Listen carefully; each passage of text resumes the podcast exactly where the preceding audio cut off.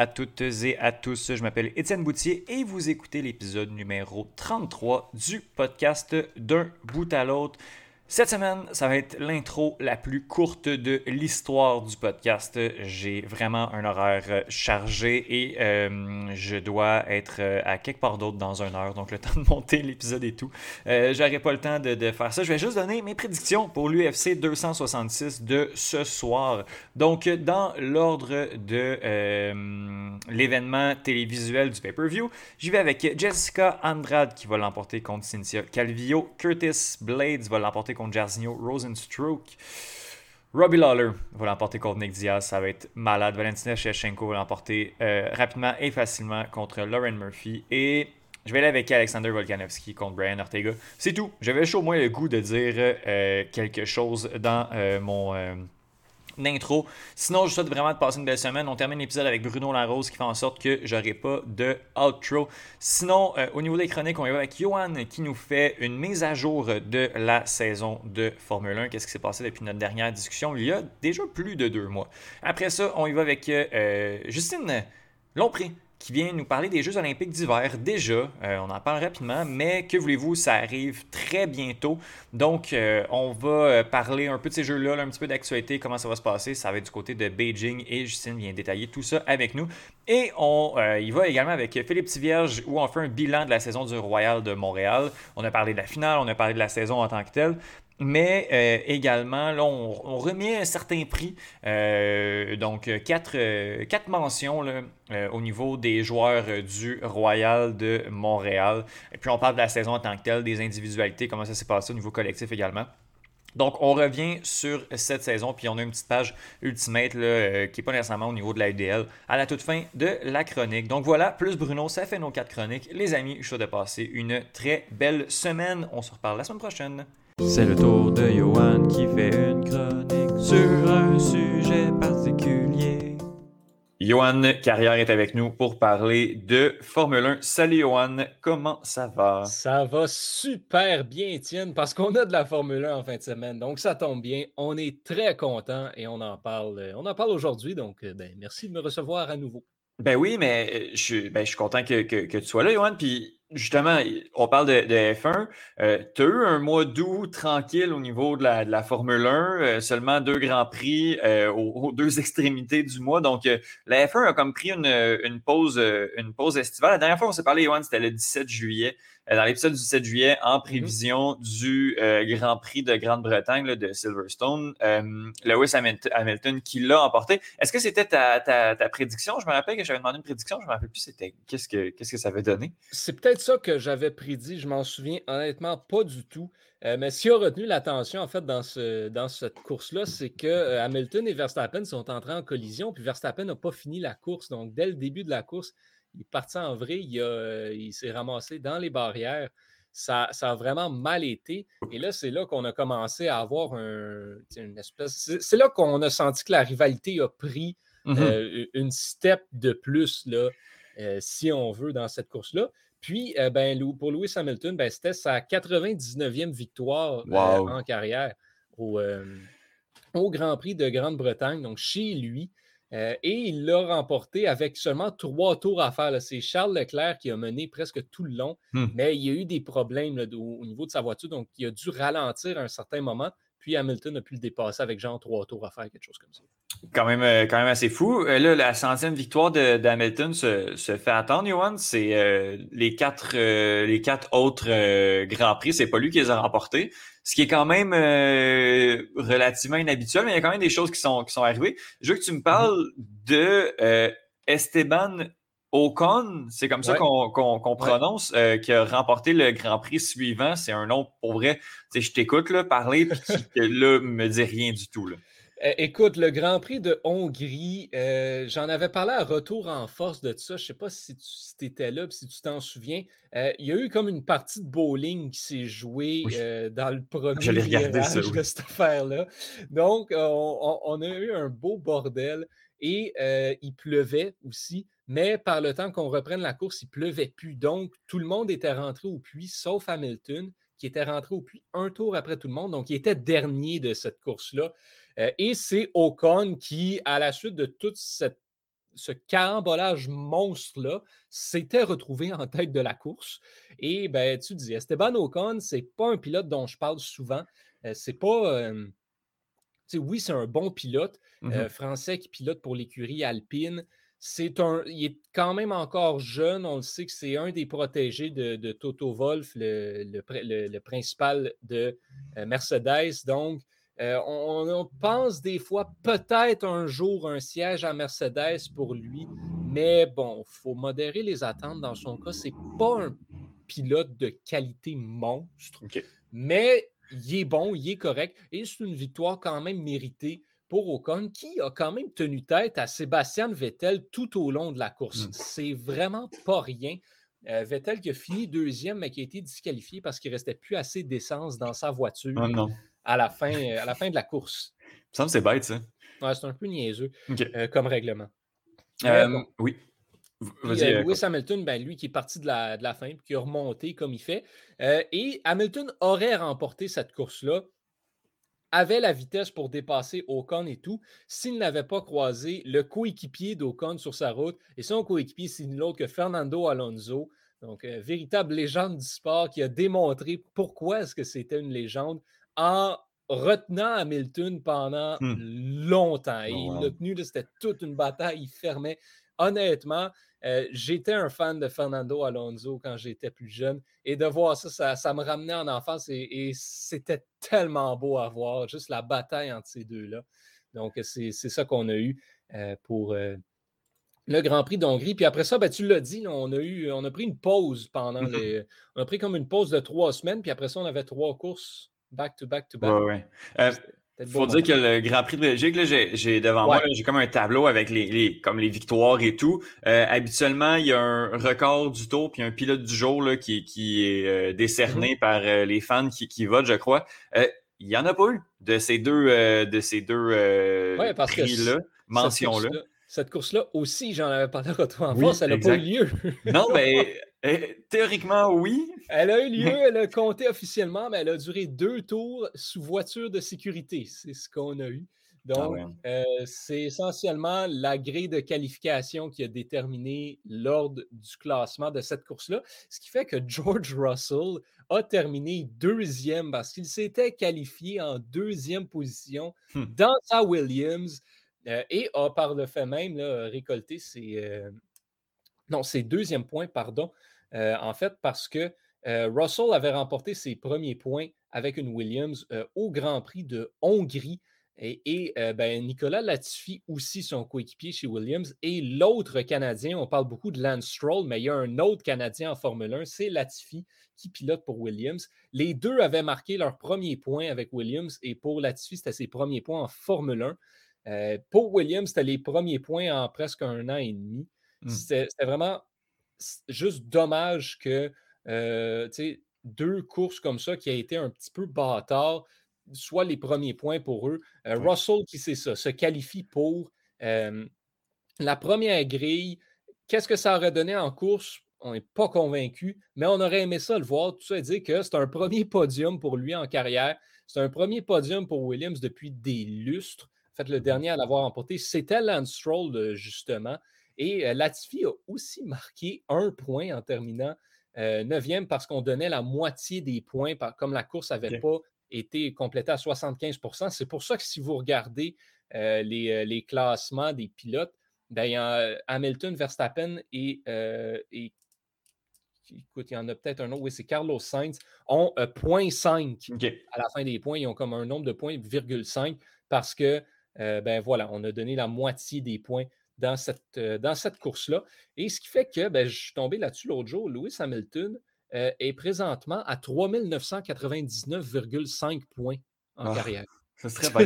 C'est vraiment très drôle. Il faudrait qu'il y ait une autre. Euh, au moins un autre point 5 qui arrive dans l'histoire pour, pour équilibrer, ramener ce chiffre, ce chiffre entier. Un chiffron. Euh, donc, euh, donc voilà, fait intéressant. Williams, qui était l'équipe poche des trois dernières années, ben, s'est ramassé à être la seule équipe qui a scoré double point euh, dans la Hongrie et la Belgique. C'est quand même assez intéressant. Incroyable. Johan, je t'écoute là habituellement parler des, Grands Prix, puis là, je savais un peu ce qui s'en venait pour, pour ceux-là. Le Grand Prix des Pays-Bas, y a-t-il une histoire? Y a-t-il quelque chose qui s'est passé pendant ce, Grand Prix-là? Ben, ce qui s'est passé, c'est que Max Verstappen a gagné chez lui. C'est ça la grosse affaire, c'est qu'il a connu la fin de semaine parfaite et c'était son Grand Prix à domicile. Donc, on surveillait, on surveillait vraiment ça. C'est-tu ce Grand Prix-là? Euh, attends, il faut, que. Donne-moi deux secondes, je vais aller ben checker quelque chose. Euh, parce que je crois qu'on a eu quelque chose d'assez exceptionnel durant le Grand Prix, euh, même 100% certain, même. C'était la première fois depuis vraiment, vraiment très longtemps qu'on avait une course de Formule 1 aux Pays-Bas dans, ce, dans le circuit de Zandvoort. C'était la première fois depuis 85, en fait, qu'on avait une course qui se tenait là. Et euh, ben, c'est un circuit donc qu'on ne connaissait pas particulièrement, qui a vraiment une espèce de pente assez, assez prononcée en fin de, en fin de circuit. Et ce que ça a fait, c'est qu'on a dû euh, on a dû changer la stratégie d'utilisation des, pneus et des arrêts au puits. Donc, on a eu pour la première fois cette année des, des. Euh, voyons, excusez-moi. pour la première fois, c'est ça, des, euh, des, pilotes qui se sont arrêtés euh, plusieurs fois. Donc, on a eu Lewis Hamilton qui est rentré au puits trois fois durant la course et, qui a quand même ben, terminé au deuxième rang. C'était vraiment ça. On a eu plusieurs stratégies. Pas mal tous les pilotes qui ont terminé en haut de la grille ont fini en, en, deux, ont fait deux arrêts. Donc, c'est un double arrêt et on a même eu un triple arrêt avec Lewis Hamilton. C'est pas souvent qu'on voit ça. La majorité des courses, c'est des un arrêt, des fois deux si on veut essayer une stratégie spéciale, mais c'est pas ce qu'on a eu là du côté des Pays-Bas. Ça a fait pour une course tellement intéressante, une atmosphère incroyable. Il faut dire que Verstappen a gagné, donc on a eu une espèce de marée orange. Tout le monde était déjà là avec un chandail orange, mais là, en plus, on a eu des fumigènes, tous des drapeaux. C'était absolument incroyable de ce côté-là. Euh, vraiment, ça a été un coup de cœur à la fois des pilotes et des partisans. Donc, c'est sûr que ça, ça revient pour les prochaines années, qu'on, ça va devenir un incontournable, euh, j'ai l'impression, du calendrier, avec le succès que ça a connu mmh euh, cette année. On va parler du dernier Grand Prix qui, qui, a été, qui, a été, joué, qui a été parcouru en fait. Puis en plus, ça, va nous faire un, beau petit train vers, vers la suite là, quand on va regarder le classement. Daniel Ricciardo, qui euh, l'Australien qui a remporté le Grand Prix d'Italie à Monza, mais euh, c'est plate pour lui parce que c'est loin, loin, loin, loin d'être l'histoire de, cette compétition. C'est plate pour lui, comme tu dis, parce que Daniel Ricciardo, euh, ça, ça, faisait un petit bout qu'il n'avait pas savouré de victoire. On parle de première victoire en trois ans pour lui. Et euh, première victoire pour McLaren aussi depuis un sale bout. Hmm. premier doublé McLaren parce que Lando Norris a terminé au deuxième rang de cette ah course-là. Donc, les deux McLaren ont terminé 1 et 2. La dernière fois que c'est arrivé, de mémoire, c'était en 2010 à Montréal. Donc, ça, ça date. Mm-hmm. Ça faisait longtemps que Ricardo avait eu du succès, surtout cette année où on se demandait à la fin de chaque course qu'est-ce qui y arrive, pourquoi il n'est pas aussi bon que Norris? Et là, ben, Ricardo, qui connaît une fin de semaine de rêve, gagne. McLaren connaît la fin de semaine parfaite. Bottas, qui est, euh, écoute, qui vient de se faire annoncer qu'il ne sera pas en Mercedes l'année prochaine, là, plus vite en qualification, gagne la course sprint, hum. part dernier du Grand Prix parce qu'il change son moteur, remonte jusqu'en troisième place. Et dans tout ça, ce qui a retenu l'attention surtout, c'est le fait que Verstappen et Hamilton ont encore joué aux autotamponneuses. Ils se sont Qu'est-ce qui s'est passé? Oui, c'est ça. Ben, ce qui s'est passé, c'est ça. C'est Hamilton sort des puits. Verstappen arrive côte à côte avec lui. Premier virage à droite. Euh, il n'y a pas beaucoup d'espace. Les deux passent. Virage à gauche, Hamilton décide qu'il rentre un peu, qu'il squeeze un petit peu Verstappen. Verstappen décide qu'il passe quand même. Passe sur une banane ben, quand je dis banane, c'est une courbe banane, un, dos down essentiellement. On n'est pas, pas Mario Kart. Non, exactement. Et accroche le derrière de la voiture d'Hamilton. Part dans les airs, Hmm. tombe sur la voiture de Lewis Hamilton. Les deux prennent le champ, s'en vont sur le côté. Course terminée pour les deux. C'était la première fois que Lewis Hamilton ne terminait pas une course depuis vraiment longtemps. Je n'ai pas le chiffre exact. Je pense que c'était genre sa première course en 63 qui terminait Ah ouais. pas. Il y avait comme une séquence de fou de Ben- course que, tu sais, il ne gagnait pas nécessairement, mais il terminait la course Mhm. quand même. Ben, c'est sûr que. terminait pas. Pour C'était la première fois aussi que les deux terminaient pas euh, cette année. Et ça, c'est là que les- tout le monde s'est mis à dire Wow, OK, hey, Mhm. euh, là, la rivalité va prendre encore une fois un autre step. Et à la fin de la course, les commissaires ont jugé que Max Verstappen était responsable, donc il allait recevoir une pénalité de trois places pour la course en Russie en fin de semaine. Sauf que euh, Red Bull, qui attendait le moment pour euh, changer le moteur de, euh, de Max Verstappen, ce qui te fait partir de la dernière place, ben, ont vu une opportunité. On attendait de voir les résultats des premières séances de qualification de, de- d'essais libres, mais avec les résultats qu'on a eus, on a décidé de prendre la pénalité. Donc, la pénalité de trois places n'aura aucun effet parce que Max Verstappen va partir dernier euh, au Grand Prix dimanche. Quand même assez fou. Puis justement, on parle de. là, je vois, je vois l'accident. C'est quand même une F1 euh, sur la tête hein, que, Ben, que écoute, on, a l'a- on en reçu. a beaucoup parlé. C'est le halo de sécurité qui lui a probablement sauvé la vie dans ce cas-là. Eh, bah, bah, si oui. cet accident-là a lieu il y a quatre ans, on vient peut-être de perdre le meilleur pilote de l'histoire. Oui, oui. Euh, tu disais là, que Hamilton finit euh, ou tu sais, euh, quitte jamais une course. C'est sûr que quand tu es devant, c'est difficile de. tu es moins propice à pogner les accidents derrière. Puis euh, je pense que je pense qu'il y a un peu de, de, de ça, de, mais c'est aussi un, un excellent pilote. Parlons du classement euh, des, euh, des, des pilotes. Les deux sont. C'est gênant. là. On dirait un classement de Liga espagnole. Tu as deux équipes devant, tu as deux euh, t'as, t'as deux pilotes devant, puis après ça, c'est terminé. Euh, Max Verstappen, qui présentement te dit les points 5, là, euh, 226,5 points. Lewis Hamilton, qui est derrière 5 points. seulement derrière son, son opposant. Ça va être serré jusqu'à la toute fin. là. Ben, c'est exactement ce qu'on voulait et ce à quoi on s'attendait. C'est ce qu'on a. Euh, Verstappen et Hamilton qui se livrent la lutte. Euh, beaucoup, beaucoup, beaucoup se demandent. Et moi, je pense que oui, si Max Verstappen n'est pas le rival le plus sérieux que Lewis Hamilton a eu euh, depuis son arrivée chez Mercedes, essentiellement, là, depuis la domination. Il y a eu Nico Rosberg en 2016. Euh, mais Nico Rosberg avait la même voiture. En tout cas, il y a beaucoup de points là-dedans. C'est que c'est entre Rosberg et Max Verstappen, Mhm. euh, en, en toute honnêteté. Ça fait longtemps que Lewis Hamilton n'a pas été challengé à ce point-là. Et on se souvient, bon, l'année dernière, la Mercedes était ridiculement trop forte. Là, Red Bull a bâti toute une voiture. Et il ben, faut prendre en considération aussi, tu sais, je t'en avais parlé il y a un bout, euh, les nouvelles régulations aérodynamiques qui s'en viennent. Bon, Red Bull, eux, ont décidé qu'ils il allaient all-in pour cette saison, donc ils voulaient remporter le championnat. Donc, on a dit, garde, l'année prochaine, là, au pire, on sera poche pour commencer l'année, mais cette année, on donne tout ce qu'on a. Donc, il y a plusieurs équipes comme Williams qui ont dit, nous, la voiture qu'on a en ce moment, on arrête de la développer, puis on se concentre sur l'année prochaine. Mhm. Mercedes qui, je pense qu'il leur reste encore peut-être une ou un ou deux tweaks euh, qu'ils ont encore, mais sinon sont très forts sur la voiture de l'année prochaine. Red Bull, eux, c'est, on ne pense pas du tout à 2022, c'est 2021 à fond la caisse. Donc, on, on, essaye, on essaye quelque chose de ce côté-là. On essaye vraiment d'aller mettre un terme à la domination de Mercedes dans ce sport-là.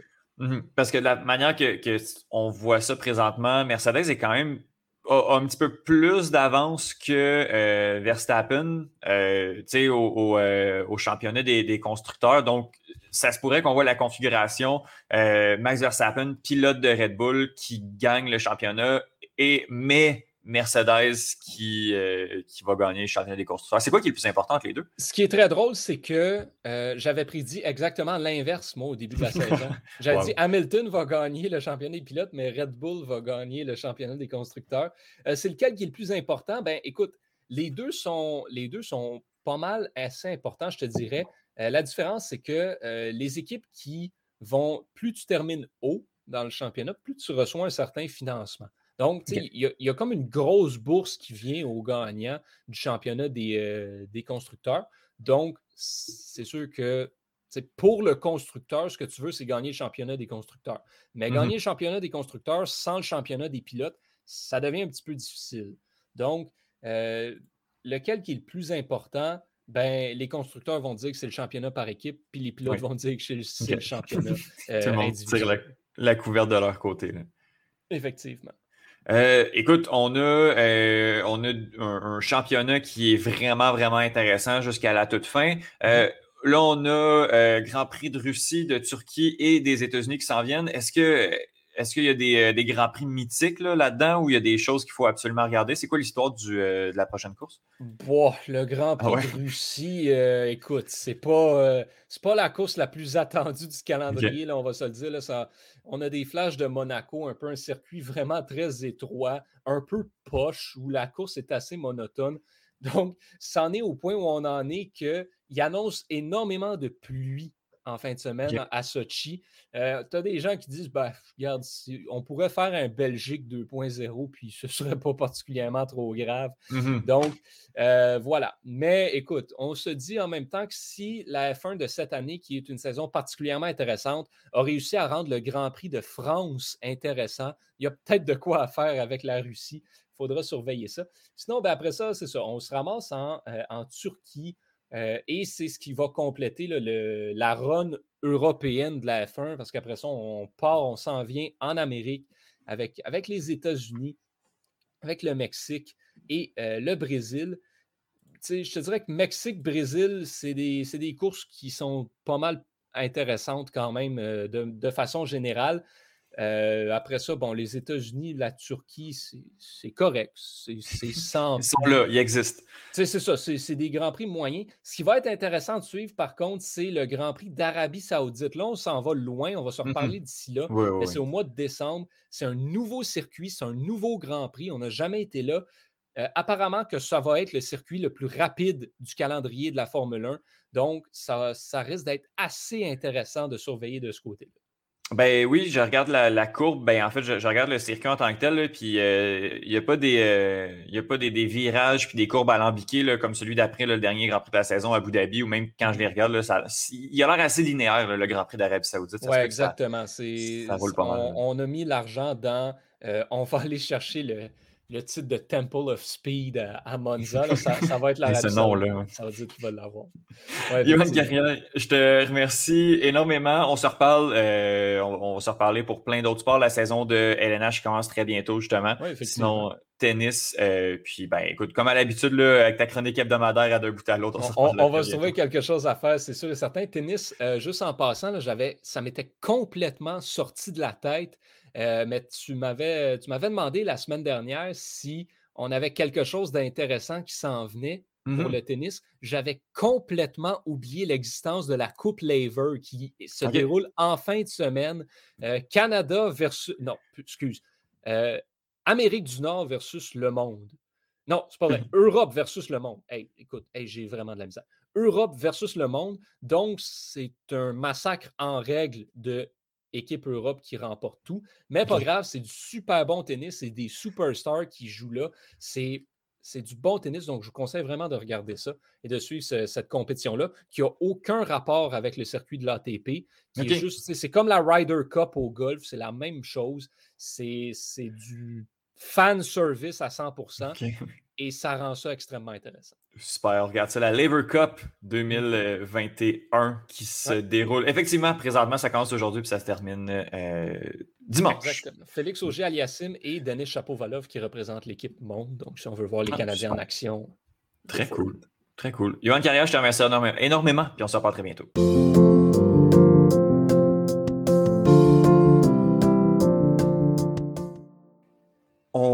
On est au mois de septembre, mais je crois qu'on est au même écart avec lequel on a commencé à parler des Jeux d'été. Donc là, on va parler des Jeux olympiques d'hiver avec notre, notre envoyé spécial euh, en direct, Justine Lompré. Salut Justine, comment ça va?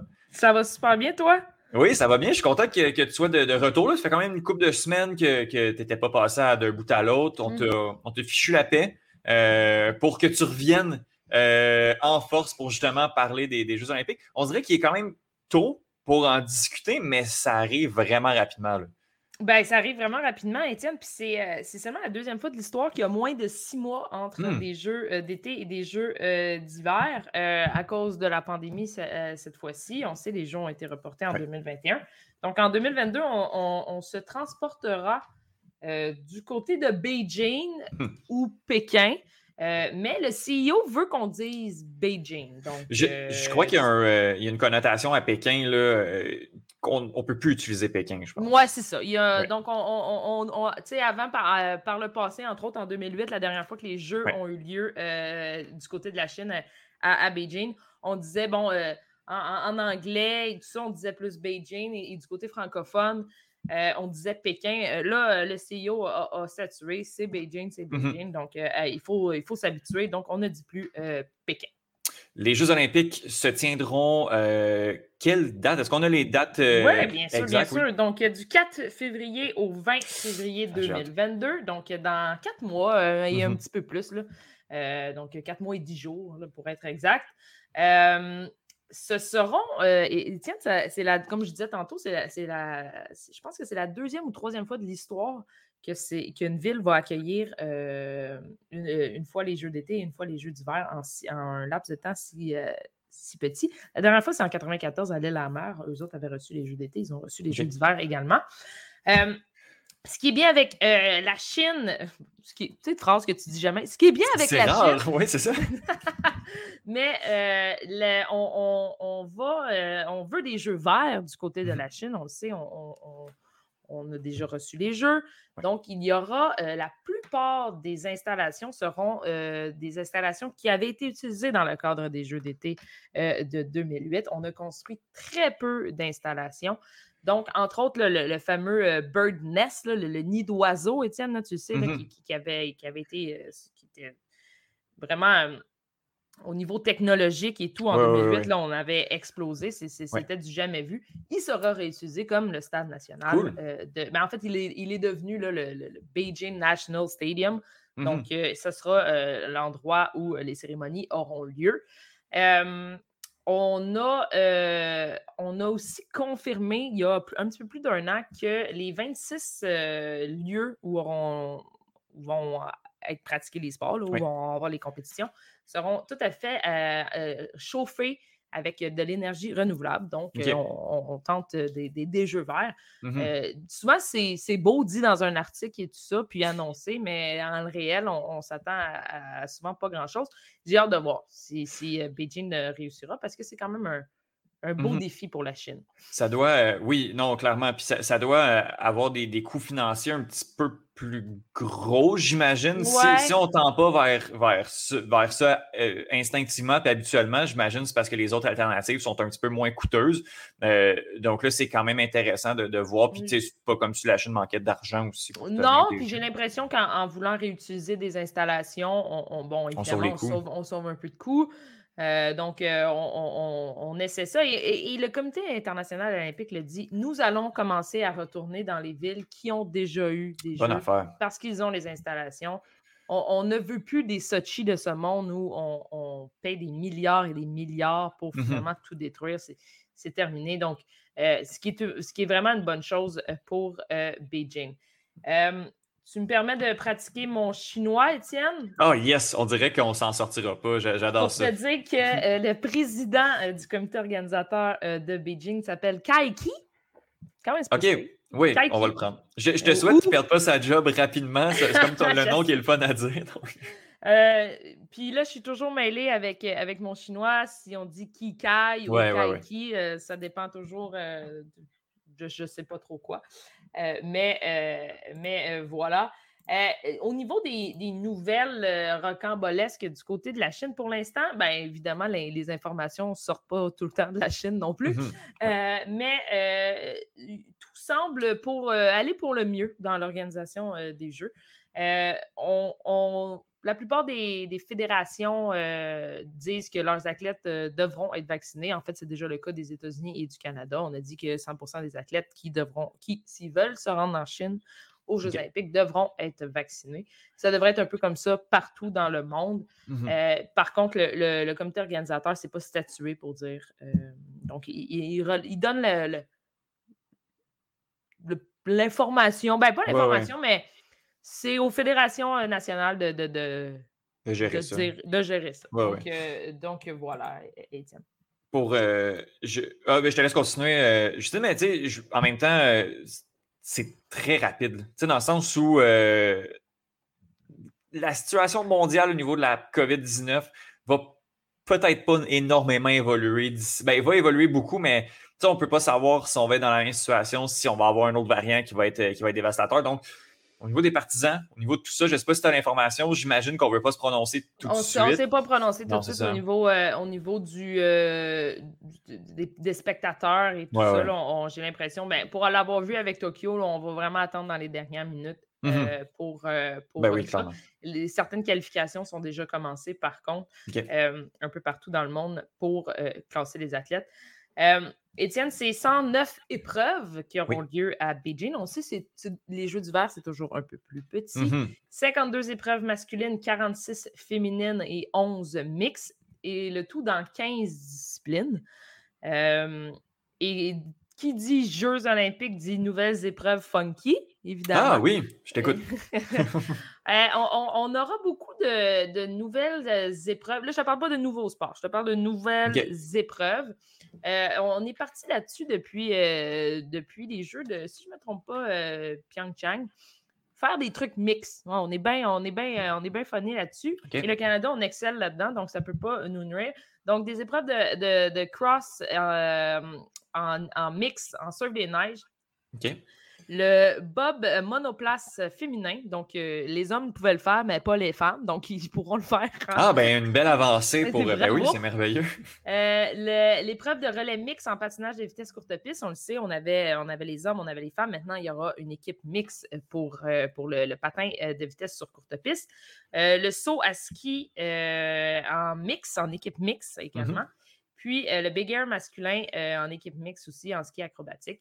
Donc, euh, j'imagine on, fera des points euh, via la, performance homme, la performance femme, puis euh, on, gagnera. Je vous dis, je te dis, Étienne, habituellement, dans ces épreuves-là, on est très bon. Mmh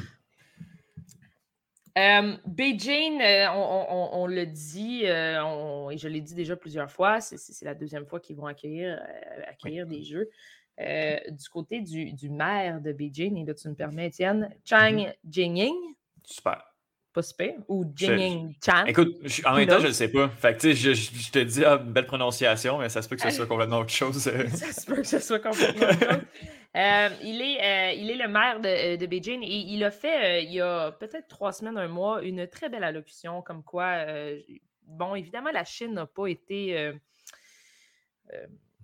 avec ce qui se passe avec la pandémie, disons qu'ils ont été pointés du doigt plus dans, la, dans le négatif que mm-hmm. dans positif dans les 18 derniers mois. Donc, euh, il, a, euh, il a fait devant la, chambre, j'imagine, je ne sais pas si c'est une chambre en, Chine, mais euh, un, beau plaidoyer pour dire que c'est important pour les Chinois de, montrer comment ils sont capables de bien faire les choses et tout ça. Et on le sait qu'ils sont capables de, faire, de très bien faire les choses. Et avec des jeux potentiellement verts et, et, avec des, des installations qui sont réutilisées. Puis on, mmh l'a vu par, le passé aussi, depuis, depuis 2008, ces installations-là ont été redonnées à la communauté de belle façon. Donc, euh, il, souhaite que la Chine euh, redore un peu son image qui fut affaiblie dans, les derniers mois. Et, j'ai quand même confiance parce que, parce que habituellement, la Chine fait très bien les choses au niveau sportif. On aura des, grandes attentes du côté de la Chine, évidemment. Euh, on vous parlait de patin de vitesse sur côte of piste. On est excellent euh, en, patinage de vitesse. Euh, en snowboard également, on a des très grands protégés. Je vais pouvoir t'en parler ben plus, dans les prochains mois. on a même une équipe de hockey, Étienne, qui, qui tente de, participer. Oh, oui, essaye parce que la, fédération. Ils sont 32e au monde, les Chinois au hockey. Ben, quand, quand, tu dis qu'après le top top 6, là, ça descend drastiquement. Là, oui, c'est euh, ça. Ouais. Euh, je pense que de ce que j'ai compris, là, la fédération ne veut pas trop que l'équipe chinoise soit là euh, Ouais, parce ça. que ça va être trop inégal, mais en même temps, elle a le droit d'envoyer une équipe. Donc, Oui, elle aurait le droit d'envoyer. Donc, on le sait, là, les, les- l'horaire est sorti euh, hier là, pour euh, le- le- les, tournois féminins et masculins de hockey. Ah ouais. On sait la Ligue nationale sera de retour. oui. C'est drôle. Oh, oui. Bon, la Ligue nationale veut une expansion du côté de la Chine. Ah, ben oui, c'est vrai, au moins, oui, donc, oui. euh, voilà. Euh, on- C'est calculé, tout Quand ça, nous tente, on y va. Quand ça nous Mm. tente pas, on y va pas. Mais le Euh, groupe A, c'est c'est violent. Là, euh, Oh oui, oui, c'est très, très, très violent. Euh, donc, euh, Canada, US, euh, la- les Allemands et la Chine. Oui, oui, oui. Oui, oui, oui, oui. Donc, donc, donc voilà, Étienne, des, des beaux jeux, j'ai l'impression. Mhm. Souhaitons qu'on puisse avoir des partisans dans les estrades, si- ce qui rendrait la chose beaucoup plus, beaucoup plus excitante. On va encore une fois, Étienne, se coucher tard, Ah, se lever tôt. tôt. Ça sera pas super agréable.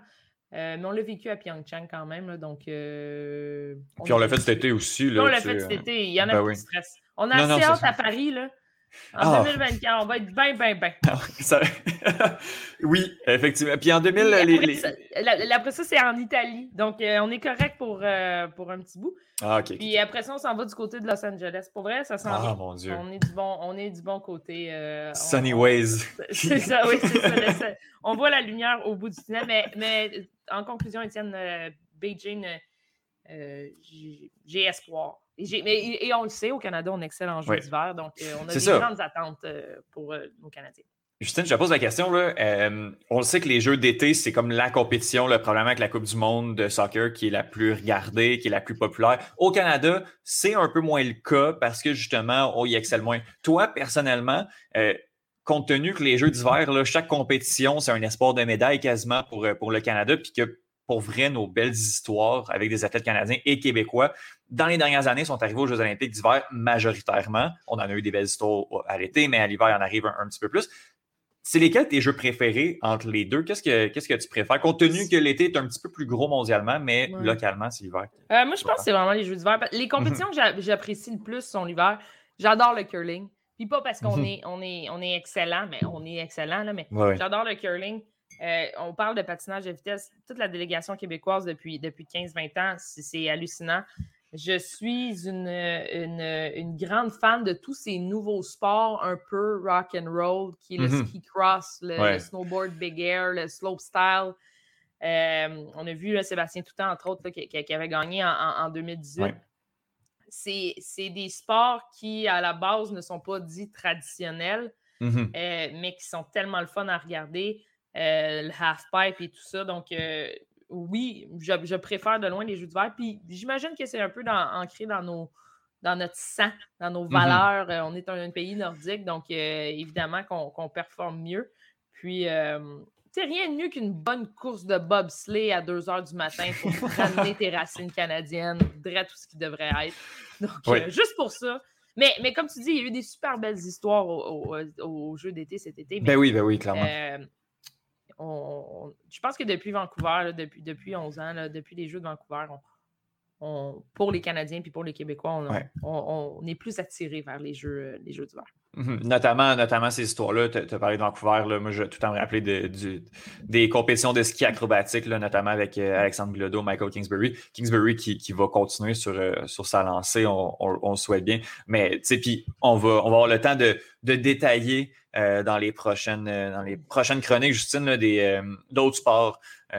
d'autres Oui, parce qu'il y a des nouveaux sports également à Beijing ça fera. Exactement, mon Dieu, on a tellement de, de- de choses. C'est sûr que on on n'est pas sur le, le- on n'est pas sur le niveau de l'escalade et du surf en tant que, que nouveau sport, mais on a quand même beaucoup de beaucoup de choses à se mettre à se mettre sous la dent. Je terminerai là juste la, la- la chronique. je veux pas trop mêler la politique là, mais il y a quand même une un gros scandale au-dessus du des, des jeux de, de- de Chine. Euh, bon, euh, tout ce qui se passe euh, avec euh, suis vraiment moins, moins calé, mais je veux quand même le mentionner. Là, tout ce qui se passe là, avec les persécutions, avec mm-hmm. les, Ouïghours en, Chine, il y a des appels au boycott des jeux également en raison, en raison de tout ça. Je vous invite à, ce qu'on. Ben, puis même moi, j'allais m'informer un petit peu plus là-dessus. Je trouve ça, c'est de la, politique et, on, mêle, on mêle ça au, sport, mais je voulais quand même le, mentionner parce que je trouve ça, je trouve ça important de. Ben, entre tu dis là, les, les Ouïghours et, tout ça. je ne serais pas surprise qu'il y ait certains pays euh, euh, appellent au boycott, malheureusement, mm-hmm. des, jeux. Euh, par contre, on est encore à quatre, mois de l'événement. Et des fois, c'est fou ce que ce qu'une pression de, peut faire pour, pour mm-hmm. envoyer des athlètes. On, a dit combien de fois on a dit on n'ira pas à Sochi, a des gens qui sont morts, puis finalement, tout le monde s'est ramassé là. on va y aller quand même, je suis sûr qu'on va y aller. On, souhaite seulement que ça, les, c'est ça, ça se passe bien. Oui, oui, que ça, se, ouais, que ça se passe bien. comme toi, je ne veux pas trop parler parce que la politique chinoise, bon, j'ai lu un peu, entre autres, les Ouïghours et tout ça, mais je veux. Euh, non, clairement, je clairement. m'informer avant d'avoir une opinion. Si on a un spécialiste de la politique chinoise qui nous écoute. Euh, on, fera, on se fera une petite chronique à trois euh, ensemble. Mais, tu sais, puis justement, je pense que les gens vont y aller, vont, vont l'écouter, puis les pays vont, vont y aller quand même. Euh, mais, tu sais, de savoir qu'il y a cette ombre-là qui, qui, plante. Puis des fois, peut-être aussi que la, communauté internationale peut, peut aider à, à, changer un peu les choses sur place de l'intérieur. qui sait, il va peut-être peut que la situation va, s'améliorer de, de, ce côté-là. Justine, je te remercie beaucoup. On se reparle bientôt, c'est dans quatre mois. J'ai vraiment, vraiment hâte. Je trouve que c'est bizarre de parler euh, tout de suite de, neige et de jeux d'hiver alors qu'on a encore de très belles températures dehors. Mais euh, pour se préparer comme il faut, il euh, faut se lancer. Donc, Justin, je te remercie énormément. Merci, Étienne.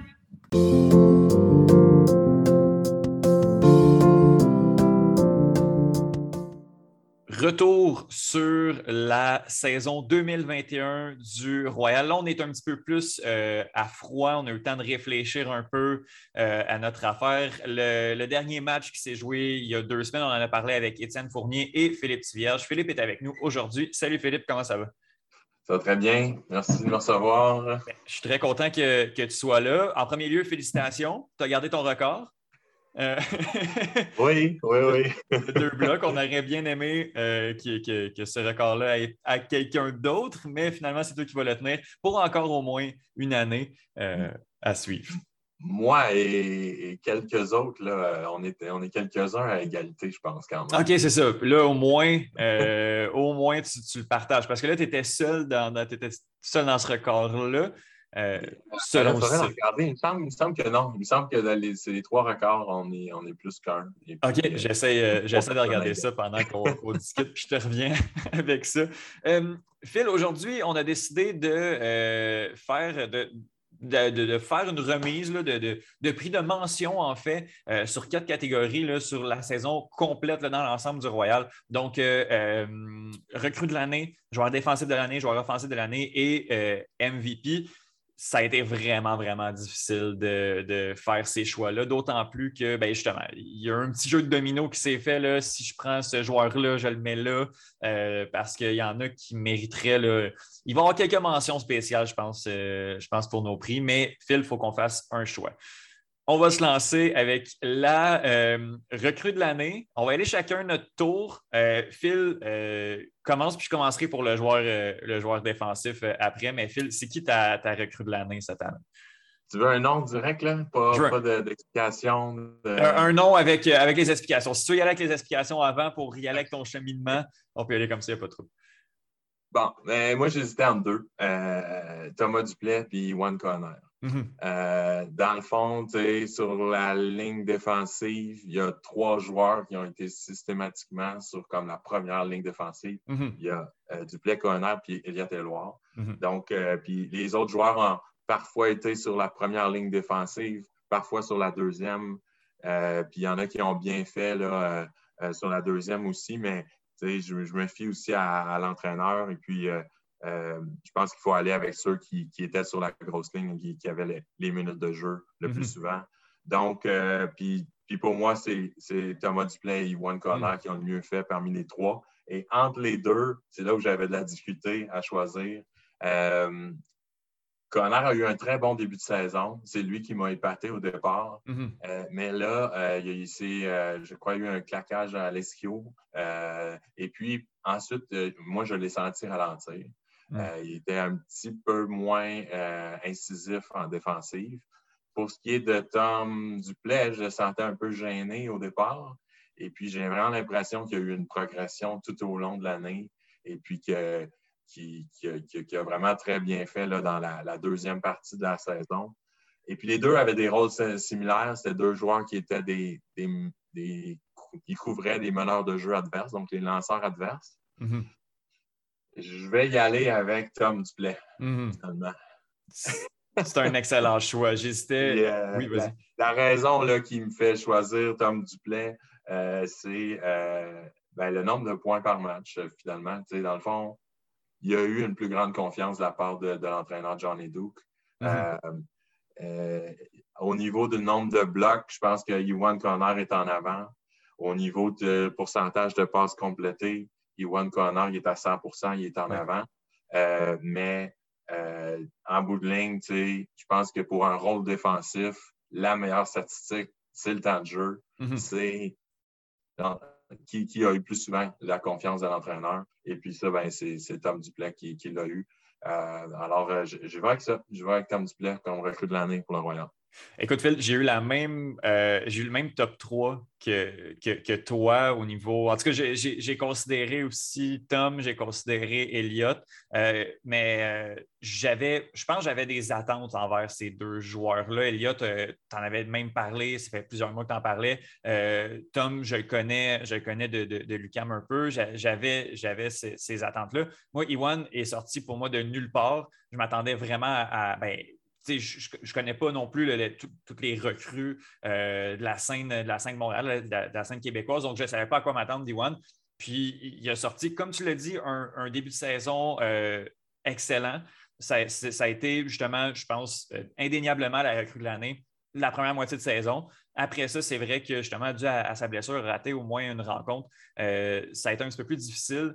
Mais moi, ce que j'ai apprécié de ce joueur-là, comme tu l'as dit, euh, au niveau défensif, euh, oui, Tom a, eu euh, plus de justement plus de temps de jeu au niveau des, tâches défensives, mais ce qui, ce qui aurait pu manquer, puis ce qui a fait que le Royal a eu une excellente saison également, c'était qu'on était capable de convertir les occasions défensives.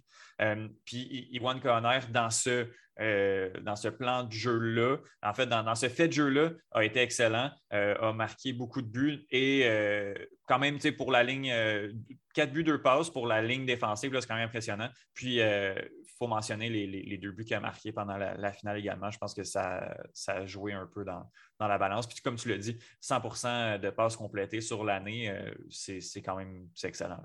C'est deux joueurs qui, offensivement, avaient des rôles différents. Mhm, euh, Tom Duplay touchait beaucoup plus au disque, était plus un, meneur de jeu, alors que Yuan, il partait courir, il allait, il allait recevoir des passes. donc, effectivement. Là, puis One ne prenait pas de risque avec ses lancers. Il n'a pas créé beaucoup de choses avec ses lancers. Mais, euh, puis là, ben, d'où son 100% aussi de pourcentage de passes complétées. Euh, mais oui, effectivement, plus de buts. Euh, alors que Tom Duplay, lui, a, plus d'assists. De, mm-hmm. Donc, des passes de points. ouais, ça, puis c'est ça. Il m'a aussi impressionné. Moi non plus, je ne le connaissais pas au départ. Et puis, moi aussi, je connaissais un peu Thomas parce que ça mhm. fait quand même plusieurs années qu'il est autour du Royal. Mais, et puis, Juan est plus jeune que Thomas. Donc, il a peut-être un plus haut, euh, plus haut euh, plafond, disons, dans sa mhm. progression que, Thomas. Euh, aussi, défensivement, je trouve Thomas, en fait, une de ses grosses qualités, c'est sa marque. Il a une excellente marque. Mhm. donc, quand il est sur le meilleur lanceur adverse, lui, a de la misère à lancer du côté bris. Puis là, ça facilite la job de tout le monde. Alors qu'Iwan est un petit peu plus quick, dans le sens qu'il va peut-être être meilleur à empêcher le joueur d'avoir le 10, mais une fois qu'il a le 10, je pense qu'il y a une moins bonne marque sur, le lanceur adverse. Mhm. C'est vraiment deux joueurs qui se complètent et qui travaillent super bien ensemble. D'ailleurs, le Callahan que Iwan Connor a oui, fait. contre Ottawa. C'était Thomas qui était sur la marque. Il y avait Jean-Christophe euh, Christophe qui a fait le pôle, un excellent pôle qui a flotté mhm. pendant longtemps. Et puis, au moment où le défenseur, euh, l'attaquant de Toronto a, a, pris le disque, il y avait Tom, euh, Duplay qui était sur lui. Et puis là, ben, il faisait la marque. Et puis là, ensuite, le, joueur a fait une passe que, que, Iwan a, accueilli, dans le fond. C'était mm-hmm. un jeu spectaculaire parce que c'était un Callahan, mais c'est pas une grosse défensive. À la limite, Tom Duplay avait plus de crédit sur ce jeu-là que, que Iwan mm C'est vraiment deux gars qui se complétaient super bien. Alors, euh, je pense deux bons choix. Oui, oui. Euh, à noter également Elliot Oloir qui, a fait une excellente saison. Puis moi, j'ai une mention spéciale pour euh, Julien Sénéchal aussi qui m'a agréablement surpris pour une première année recrue. Je pense que ça augure, ça augure bien pour. oui, excellent. Julien qui. On n'est pas trop sûr encore dans quelle chaise il se situe. Là, en bout de ligne, ça va être un joueur offensif? Ou ça va être un traceur ou même un meneur de jeu? Euh, il a été utilisé un peu à toutes les sauces, mhm. alors que les autres que tu mentionnes étaient plus vraiment dans, une chaise euh, bien assignée, alors que Julien était le, couteau suisse. Mhm, exact. Euh, on va rester du côté défensif. Là, je, vais dévoiler mon jeu tout de suite. Je pense qu'on va avoir une bonne idée de qui va être mon, mon MVP. Mon joueur défensif à moi, c'est André Arsenault. Euh, a eu euh, une saison peut-être un peu moins, euh, je dirais, impériale qu'il y a deux ans. ça n'a pas été le meneur au niveau statistique à peu près tous les niveaux derrière un autre joueur que moi, je vais donner, je, vais donner une mention un petit peu plus loin. mais si on regarde justement au niveau statistique, André Arsenault a 1,71 blocs par match pour les joueurs qui ont joué, là, je vais dire euh, six ou sept matchs, euh, parce que bon, c'est sûr qu'ils se retrouvent avec, avec des joueurs qui ont joué dans, ces statistiques-là, qui ont, joué beaucoup de, rencontres. Euh, c'est un top 10 au niveau des blocs. a joué justement peut-être un, peu moins dominant dans le côté extérieur, en fait, euh, plus loin dans le terrain, a laissé cette place-là à quelqu'un d'autre, mais je trouve que euh, dans, le, dans, le, stack a, été quand même impressionnant. Après ça, oui, ça n'a pas été, tu sais, je pense que l'année dernière, en fait, en 2019, ça a été lui qui a eu le plus de, blocs au niveau du Royal, puis un au niveau de la Ligue également. Je trouve qu'il a, a, très, très, très bien fait. Mais c'est ça. Après ça, moi, au niveau euh, au niveau du stack, au niveau stratégie et tactique, je suis peut-être un peu moins calé que toi pour, pour saisir certaines, euh, euh, certains faits de jeu, surtout dans le schéma défensif. Mais pour moi, je vais aller avec André Arsenault, qui a été un petit peu dans l'ombre, je vais le nommer de, Christophe Tremblay-Jonca, mais je trouve qu'il a quand même fait une excellente saison. Oui, tu as raison. puis d'ailleurs, je pense que le premier match qui a été un peu euh, il a vraiment été moins bien là, pour la ligne défensive. Euh, on se mhm. questionnait beaucoup après le premier match sur la ligne défensive. Mais Arsenault, il n'était pas là. Donc, des fois, c'est la meilleure façon de savoir la valeur d'un joueur, mhm. c'est de l'enlever puis voir qu'est-ce que ça donne quand, il n'est pas là.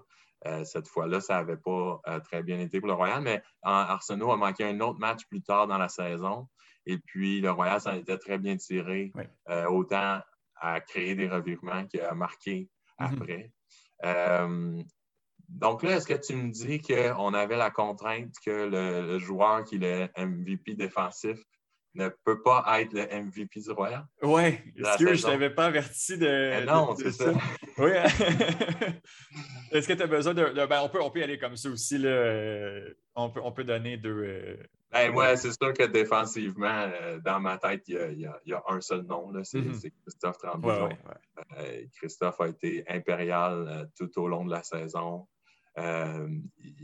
Il, avait, il choisit le, meilleur joueur adverse et puis il est, capable de défendre de deux façons. Là. Il peut soit prendre un joueur et puis faire de la défensive sur tout le monde puis de ramasser toutes les longues qui partent, peu mhm. importe à qui elles sont destinées ou comme on l'a vu dans les deux derniers matchs avec, euh, avec euh, Cam Harris de Toronto, qui, était le, qui est le gros joueur de Toronto, par qui toutes les actions passent, il peut complètement effacer un joueur en s'assurant que ce joueur-là, il ne touche pas au disque. Et mm-hmm. puis, c'était vraiment impressionnant. La, première mi-temps, comment, la première mi-temps de la finale, comment Cam Harris, le premier point, il a essayé, il a essayé de se démarquer et plus ça allait, plus que tout ce qu'il faisait, c'était attendre de recevoir une passe du côté bris mhm. parce qu'il savait très bien qu'il serait incapable de se démarquer du côté ouvert alors que Tremblay-Jonca était sur lui.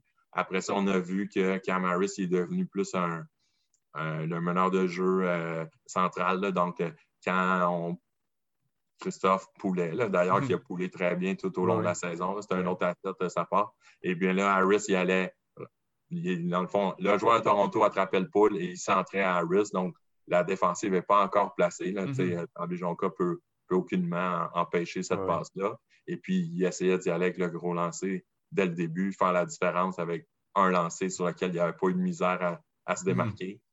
Euh, donc, tu sais, en tout cas, je pense que Tremblay-Jonca nous a démontré qu'il était le meilleur défenseur de la Coupe canadienne Ouais. dans les trois équipes. Euh, et puis, euh, tu sais, on n'a pas eu la chance, ou je ne sais pas si on peut appeler ça une chance, mais on n'a pas pu voir le Royal sans lui, voir qu'est-ce que ça donnait. Mhm. Mais pour moi, c'est clair que c'était lui euh, le MVP défensif.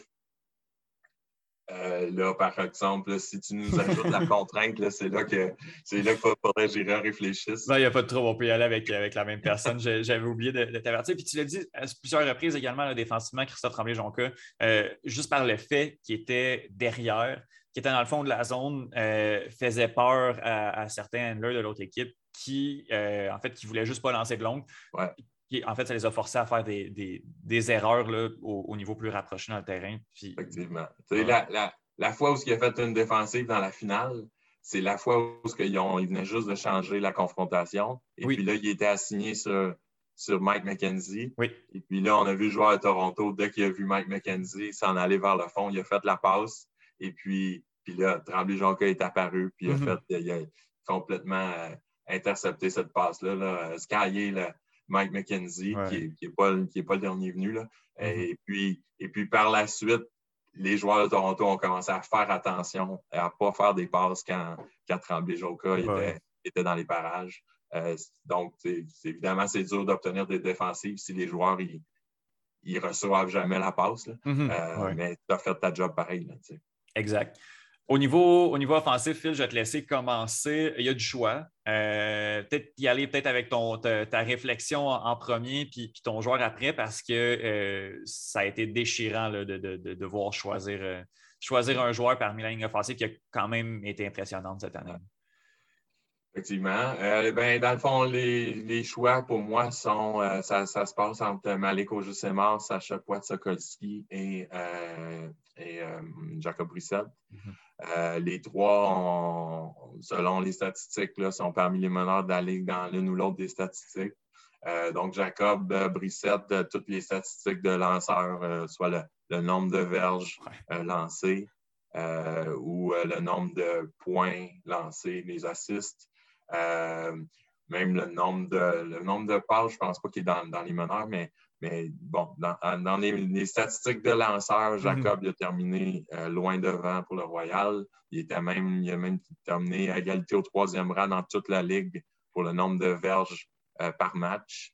Euh, on sait que les équipes canadiennes en avaient seulement huit matchs versus les équipes américaines qui avaient 12 matchs. Donc, je pense que c'est important de le regarder par match pour, pour vraiment avoir une, une comparaison qui est, qui est honnête. Mhm. Donc, il était vraiment dans les meneurs de la Ligue à cet effet-là. Euh, puis, Sacha Poitsakolski à l'opposé dans les meneurs de la Ligue euh, pour les réceptions, euh, les réceptions de points et puis les verges reçues aussi. Puis Malik Ojusemar aussi, là, ils ont été dans, le mena- dans les meneurs de la Ligue pour les verges reçues. Mais je pense que Malik a plus souvent eu le meilleur défenseur de- opposé qui Mhm. était assigné à lui. Euh, donc, tu sais, c'est- important à considérer ça aussi. Là, Ouais. Tu sais, Je pense pas que a des meilleures statistiques, mais Malik Ojesemar, il avait une meilleure défensive sur lui. Mhm. Euh, donc, euh, c'est un petit peu dur de, de- de partager. Euh, de toute façon, je pense que c'est Jacob. là. Jacob, a, tu sais, de, de par la qualité de ses lancers, autant les lancers brillent de courte distance qu'être capable de lancer des longues puis de frapper les, les receveurs avec précision. Mhm. Euh, il, a, il a été, il a été excellent tout au, tout au long de la saison. Un petit- en finale, on, on l'a moins vu un Ouais, peu. sûr que les autres équipes s'ajustent aussi. Là. Jacob n'était Ouais. pas si connu que ça au début de la saison. Euh, donc là, les, les équipes s'ajustent. Euh, et, et puis, on l'a bousculé un peu aussi. Euh, donc, ça- on l'a moins vu un peu en finale, mais sur la saison complète, pense que Jacob il a été, euh, il a Mhm. été impérial. Puis, en tout cas, moi, je voulais saluer sa, sa progression. là. Je ne sais pas si tu veux euh, m'arrêter là ou Ah, si- vas-y, vas-y, continue. Ben oui, oui. sais, il y a deux ans, en 2019, Jacob Brissette, bon, il avait 20 ans, puis il était sur Team Canada U24 Mhm. euh, comme joueur de 20 ans. Fait que, c'est sûr que déjà ça, c'est quand même impressionnant, mais tu sais, dans cette équipe-là, il y avait Maléco Jessemar, il y avait Vincent Lemieux, il y avait Jean-Guy Lemaitre du Québec. Euh, Puis, tu sais, ces trois joueurs-là étaient clairement devant lui. là. Tu sais, Jacob, il est allé là, il a, il a fait quelques points euh, dans les matchs euh, qui, qui étaient plus faciles pour le Canada, mais dans les, les matchs qui comptaient, il a quand même pas, pas joué beaucoup. Donc, il était, tu sais, c'était un joueur de, de soutien dans cette équipe-là. Puis là, on le regarde aujourd'hui, et puis il est clairement, tu sais, au niveau, sinon en haut là, de, de, de Vincent Lemieux, puis de, de Mhm. Malek Auger-Sémar et des autres joueurs du reste du Canada. Là, il y avait d'autres joueurs de, de Toronto qui étaient dans cette équipe-là aussi. Et puis, comme euh, Jason Wynn, euh, on regarde aujourd'hui, puis là, sa progression, il est, il est là, puis il a seulement 21. Et Mhm. puis, il, va, il vient juste d'avoir, en fait, il vient juste d'avoir 21. Puis, il va continuer de progresser. Euh, c'est, vraiment excitant pour, pour les avenants à venir. Je, je- je suis 100% d'accord avec toi, Phil. J'avais le même joueur, moi, c'est Jacob. Euh, encore une fois, peut-être au niveau des attentes. euh, moi, je le vois jouer en 2019, un rôle beaucoup plus effacé. Euh, a joué quand même, tu sais, a joué des points, il était là, mais euh, et a été blessé. Est-ce qu'il a été blessé, Jacob? Oui. Euh, il a euh, fait une commotion. hein. Bon, euh, bon, on l'a un peu moins vu. Là, cette année, euh, on, on se préparait pour la saison, on regarde la ligne offensive. Je me dis, bon, OK, Jacob, euh, Jacob va être là euh, parce que peut-être dû à son expérience déjà de, de- d'il y a deux ans. Puis là, nous sort une saison complètement incroyable. Euh, comme tu l'as dit, au niveau des statistiques, dans le top 10, c'est un peu partout là, au niveau offensif. Euh, c'est lui qui, qui touche au plus de disques et de loin du côté du, euh, du Royal, avec un taux de, de- de réussite que j'ai devant moi près de 95 Euh, c'est, c'est incroyable pour, pour un, un- un joueur de, de, cette, de cet âge-là, justement. 21 ans, c'est, très jeune. Puis, je pense que je vais également là, au niveau des attentes. Vincent, offensivement, j'ai vu, on a, on a eu des flashs là, en 2019 de ce qu'il allait pouvoir donner. Sacha, on en a déjà parlé, a fait, euh, a fait euh, on, on s'attendait un peu, un peu à ça. Ouais. Malik m'a surpris. Euh, moi, je ne l'avais jamais vu jouer offensivement, jouer beaucoup euh, au niveau défensif là, il y a deux ans. Donc, euh, m'a vraiment surpris. Puis une présence de, de cette grandeur-là là, également en zone offensive, ça, ça, ça a très bien. ça, ça a joué beaucoup. Là. Malik est très imposant. Puis, j'ai. C'est difficile de choisir quelqu'un parce que je trouve qu'il y avait vraiment une belle cohésion dans, dans cette, euh, dans cette ligne offensive-là. Euh, notamment, on n'a pas nommé Miguel, mais Miguel qui, qui s'est assuré de faire, euh, faire le lien, qui était handler un peu en arrière avec, avec Jacob, qui venait souvent en appui. Puis Kevin Quinlan, euh, qui justement, je l'ai trouvé un petit peu libéré. là. On, on- on- on s'est vraiment détaché du tandem. Ben, Quinlan est par définition Quentin Bonneau parce que Quentin ne pouvait pas être là. C'est eux qui ont mené quasiment toute l'attaque il y a deux ans. Maintenant, euh, on se retrouve avec beaucoup plus d'options. Si Malik est couvert, on peut y aller avec Sacha. Euh, puis au niveau de la passe, on n'a pas besoin de Kevin. Quoi? Ben, on moins besoin de Kevin. On dépend moins de lui. Quoique, comme tu l'as dit, quand Jacob euh, a ralenti un peu, surtout en finale, ben, celui qui a pris les choses en main, euh, c'est Kevin Quinlan qui a été. euh, un, artiste, là, on assistait à une œuvre d'art euh, de, voir, sa rencontre en finale. Donc, Kevin Quinlan est encore là, il est encore capable de prendre les choses en main quand c'est nécessaire. J'ai l'impression que tout le monde avait un rôle très défini dans cette, ligne offensive-là. Mais Jacob, moi, au niveau de mes attentes, au niveau de ce qu'il livré, puis au niveau de son calme pour un jeune de, de cet âge-là qui avait un rôle. Tu sais, bon, euh, dans moi, garder le disque là, comme ça, puis avec le, le handler principal qui fait les petites passes et tout, qui a énormément beaucoup d'assists également, c'est quand même beaucoup de pression. Euh, puis Jacob a vraiment livré la marchandise euh, là-dessus. Oui, tu avais raison. Puis, tu sais, je sais, sais pas, je connais pas euh, si bien que ça. Là, j'ai hâte de voir comment il va réagir à ça. Tu sais, maintenant, Mm. là, les statistiques sortent, là, puis il est, il est dans le top 5 de la Ligue dans certaines statistiques. Euh, La UDL euh, va s'en servir pour en faire un Mhm. de boy de la, dans, dans la UDL. Donc, tu sais, ça va vraiment être intéressant de voir l'année prochaine comment, comment il va réagir. Euh, aussi, l'année prochaine, euh, ben là, on se croise les doigts là, que tout, tout continue à aller pour le mieux là, du côté de la COVID, mais tu sais, on, on devrait penser que euh, on va avoir les défensifs de Toronto, de New York et de Boston dans, dans notre division. Euh, donc, ça va être une autre paire de manches. Là. Euh, Mais comment il va réagir à ça? Euh, dès le début de la saison, il va être un joueur marqué. On va Mhm. probablement le, le bousculer un peu. Comment il va réagir à ça? Ça va vraiment être intéressant de voir sa progression. Ça ne m'inquiète pas, mais je suis quand même intrigué de voir comment il va réagir parce que c'est vrai qu'il est jeune encore pour, pour avoir un aussi gros rôle. Euh, ça va être super intéressant.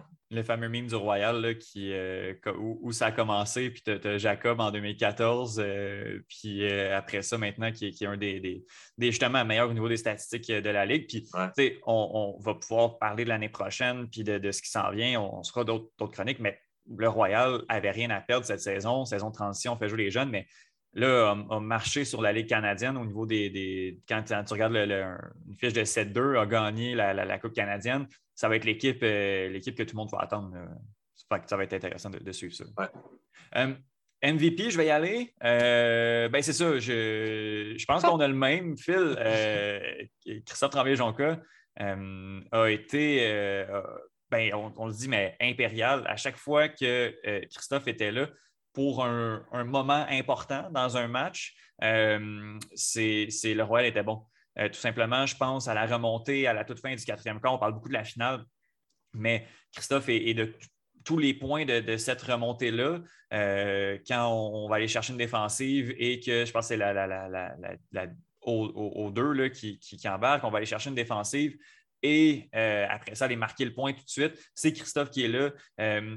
au niveau défensif, pour, tout ce qu'il a apporté et pour tout ce qu'on a nommé, euh, pour moi, je veux dire, c'est le, meilleur joueur défensif, mais après ça, offensivement, a eu des points à l'attaque, a réussi à, très bien faire. Puis, par définition, MVP, si tu enlèves le joueur, puis tu l'as dit, on n'a pas pu le voir cette année, si tu enlèves le joueur, qu'est-ce que est-ce que l'équipe c'est lui qui est le plus, en fait, euh, plus dommageable. J'ai l'impression que si enlèves Christophe tremblay jonca de cette équipe-là, euh, est, vraiment, vraiment moins forte, non seulement au niveau de son talent, mais au niveau de, en fait, de tout ce qu'il va apporter à l'équipe. Moi, c'est mon MVP de l'année, mais encore là, il y avait quand même beaucoup de choix. On l'a vu sans Jacob, qu'est-ce que l'équipe euh, ça a donné également. mais j'y vais quand même avec Christophe Tremblay-Jonca comme, comme MVP. Effectivement, moi aussi, je, suis arrivé avec le même choix. J'essayais mm-hmm. de ben, moi, j'allais avec euh, entre lui et Jacob, là, euh, mhm. voir euh, lequel. Puis, j'ai regardé les statistiques au niveau de l'efficacité offensive. Le Royal a terminé premier de la Canada Cup. Puis, au niveau de l'efficacité défensive, le Royal a terminé premier de la Canada Cup. Donc, ah c'était pas avec ce critère-là mhm. qu'on allait déterminer si on choisissait le joueur défensif ou le joueur offensif. Mhm. juste préciser, dans le fond, l'efficacité, c'est dans le pourcentage de, parmi tous les points, mettons, offensifs que, euh, que le Royal a eu, c'était quoi le pourcentage avec lequel il, il, marquait? Euh, donc, euh, c'est eux dans les trois équipes de la Canada Cup qui avaient le plus haut pourcentage. Et puis en défensive, c'est la, même statistique, mais sur les points défensifs. Mais c'est ça. Comme en, en, offensive, je trouvais qu'on pouvait choisir deux, trois joueurs. Tu as parlé de, de Miguel puis de Quinlan aussi, je vais abonder dans le même sens. C'était des, très, très bons joueurs. Peut-être un peu plus de soutien, mais ça vaut la peine de. Ils l'ont fait vraiment très bien et puis ça vaut la mm-hmm. peine de le mentionner. Alors qu'en défensive, pour moi, il y avait seulement. C'était un no-brainer, c'était Christophe. Donc, pour ces raisons-là, euh, je, vais, je vais y aller avec Christophe. Puis tu as raison de le mentionner aussi. En, en, offensive, une fois que le disque a, il y a eu des revirements. Il était aussi très impliqué offensivement. Mhm. Euh, on l'a vu dans les deux rôles, soit venir euh, comme meneur de jeu pour contrôler le jeu puis faire circuler le disque, soit juste aller dans le lane puis recevoir une longue pause puis, mhm. l'attraper sans, sans aucun, aucune difficulté. Là. Mhm. on a vu quand même plusieurs points qui ont commencé comme ça. Le Royal prend le disque, Christophe dans le lane, on lance une longue à Christophe, puis il attrape le disque là, un pied en haut du défenseur. Et puis après ça, ben, c'est plus facile de, marquer. Donc, euh, moi aussi, j'ai euh, Christophe Tremblay-Jonca comme euh, MVP 2021 mhm. du Royal. Oui, grosse, grosse saison. grosse saison. Ça a été le fun. Puis je pense que justement, mon point étant, si on a vu que ça a été difficile sans Jacob, mais il y avait un concours de circonstances aussi dans cette rencontre-là qui, a rendu ça difficile. Mais si on enlève Jacob, je pense qu'on peut relativement quand même se, débrouiller, même s'il a été, a été magistral. Euh, mais Christophe, en, ligne défensive, si tu l'enlèves, je, pense que, je pense que ça paraît beaucoup. Phil, euh, je te remercie beaucoup. On a, mon Dieu, on a dépassé le, 15 minutes, mais c'est pas grave. Quand on, discute et on a du plaisir, euh, c'est très bien également. Ah, mon Dieu, est-ce qu'on parle. on a-tu le temps de parler du. As-tu le temps, Phil, qu'on parle des, des qualifications pour les Worlds? Oui, ben, en fait, oui, j'ai le temps. en fait, en fin de semaine prochaine, il y a le tournoi Ultimate Canada Invite, ma division Masters, donc 33 ans et plus pour les, les messieurs et 30 ans et plus pour les femmes. et la semaine d'après, ce sont les, le Ultimate Canada Invite pour les autres euh, divisions euh, ouvertes, femmes et. Euh, et puis, c'est ce tournoi-là est le tournoi qui va permettre de déterminer quelle équipe va participer au, au championnat du monde en 2022. Les divisions adultes, c'est à Cincinnati. Les divisions maîtres, ce sont, euh, ça, va être en Irlande. Euh, et puis là, ben, ça va être intéressant aussi de voir, dans le fond, l'équipe euh, sœur du Royal, c'est Mephisto. Donc, c'est à peu près les, mêmes joueurs que, les joueurs du Royal. Et puis, l'équipe de Toronto, c'est GOAT au lieu, de, au lieu du Rush. puis, c'est à peu près les mêmes joueurs également. Donc, là, maintenant que GOAT a toujours eu l'ascendant sur, sur Mephisto historiquement, mais là, avec cette saison-là de la UDL, où ce que Montréal a, fini euh, en haut. Ça va être intéressant de voir s'ils sont capables d'amener ça aussi mm-hmm. au niveau amateur et puis de, de, finir peut-être euh, devant, devant GOAT. Mais aussi, il va y avoir euh, General Strike de Winnipeg, il va y avoir Furious George de Vancouver. Donc, un petit peu plus d'équipe. Et puis, ça va être, c'est ça. Là, on voit que le Royal versus, ou en tout cas Montréal mm-hmm. versus Toronto, ça s'égalise. Mais Furious George de Vancouver a toujours été une puissance également. Donc, ça va être intéressant vraiment de voir si euh, Mephisto peut euh, l'emporter sur, euh, sur Furious George et comment, comment ils, vont pouvoir compétitionner avec. Et au niveau féminin, ben, c'est Iris, l'équipe provinciale, qui va tenter de, de remporter Ultimate Canada Invite. Euh, pour avoir un, billet pour aller au championnat du monde euh, l'année prochaine. Euh, on ne sait toujours pas exactement combien d'équipes vont participer au championnat du monde. C'est le championnat du monde par club. Donc, normalement, il y a une, deux ou trois équipes, ou en fait, même deux ou trois équipes qui, participent. donc, on, donc, on souhaite qu'Iris termine première, deuxième, troisième, en tout cas le plus haut possible pour mm-hmm. pouvoir avoir le plus de chances possible d'être invité au championnat du monde par club l'année prochaine. Euh, c'est de quel côté que, ça se joue? Euh, est-ce que c'est. À Ottawa. Euh, à Ottawa, OK. Puis c'est en fin de semaine. fin de semaine, c'est les Masters, puis la fin de semaine d'après, c'est les clubs Mephisto et Iris qu'on va suivre. Est-ce que c'est John Ado qui coach aussi Mephisto? Oui. Ah, OK, bon. Oui, j'avais vu le line-up, c'est sensiblement, très sensiblement la même équipe que, le Royal euh, au niveau du, roster. Mais ben, on va suivre ça. Phil, est-ce qu'on peut te suivre, euh, je pense, sur tes réseaux pour, euh, pour avoir des updates de, ce qui va se passer? Habituellement sur Twitter? Tu es assez actif pour me donner les résultats. oui, on peut suivre sur Twitter. Je ne sais pas exactement à quel point je vais, je vais être dessus. on ne peut pas être présent sur place, là, donc je vais sûrement mhm. suivre les résultats à distance et puis les, les refiler là, sur mon compte Twitter à, voir à quel point je vais avoir accès. Oui, exact. Super, Phil. Euh, merci beaucoup. Puis comme, comme je disais, là, on, va essayer de. J'aimerais ça qu'on tienne des débats ou qu'on continue à parler Ultimate dans les prochains mois, euh, peut-être aux quatre ou six semaines, peut-être avec Étienne également pour, euh, pour pouvoir peut-être un petit peu plus m'éduquer. Ultimate, je poserai peut-être des questions pour en, connaître un petit peu plus, puis pour au bénéfice des auditeurs d'un bout à l'autre, effectivement. Donc, euh, Phil, je te remercie euh, beaucoup. Puis on se reparle, on se reparle très bientôt. Super, excellent. Merci à toi.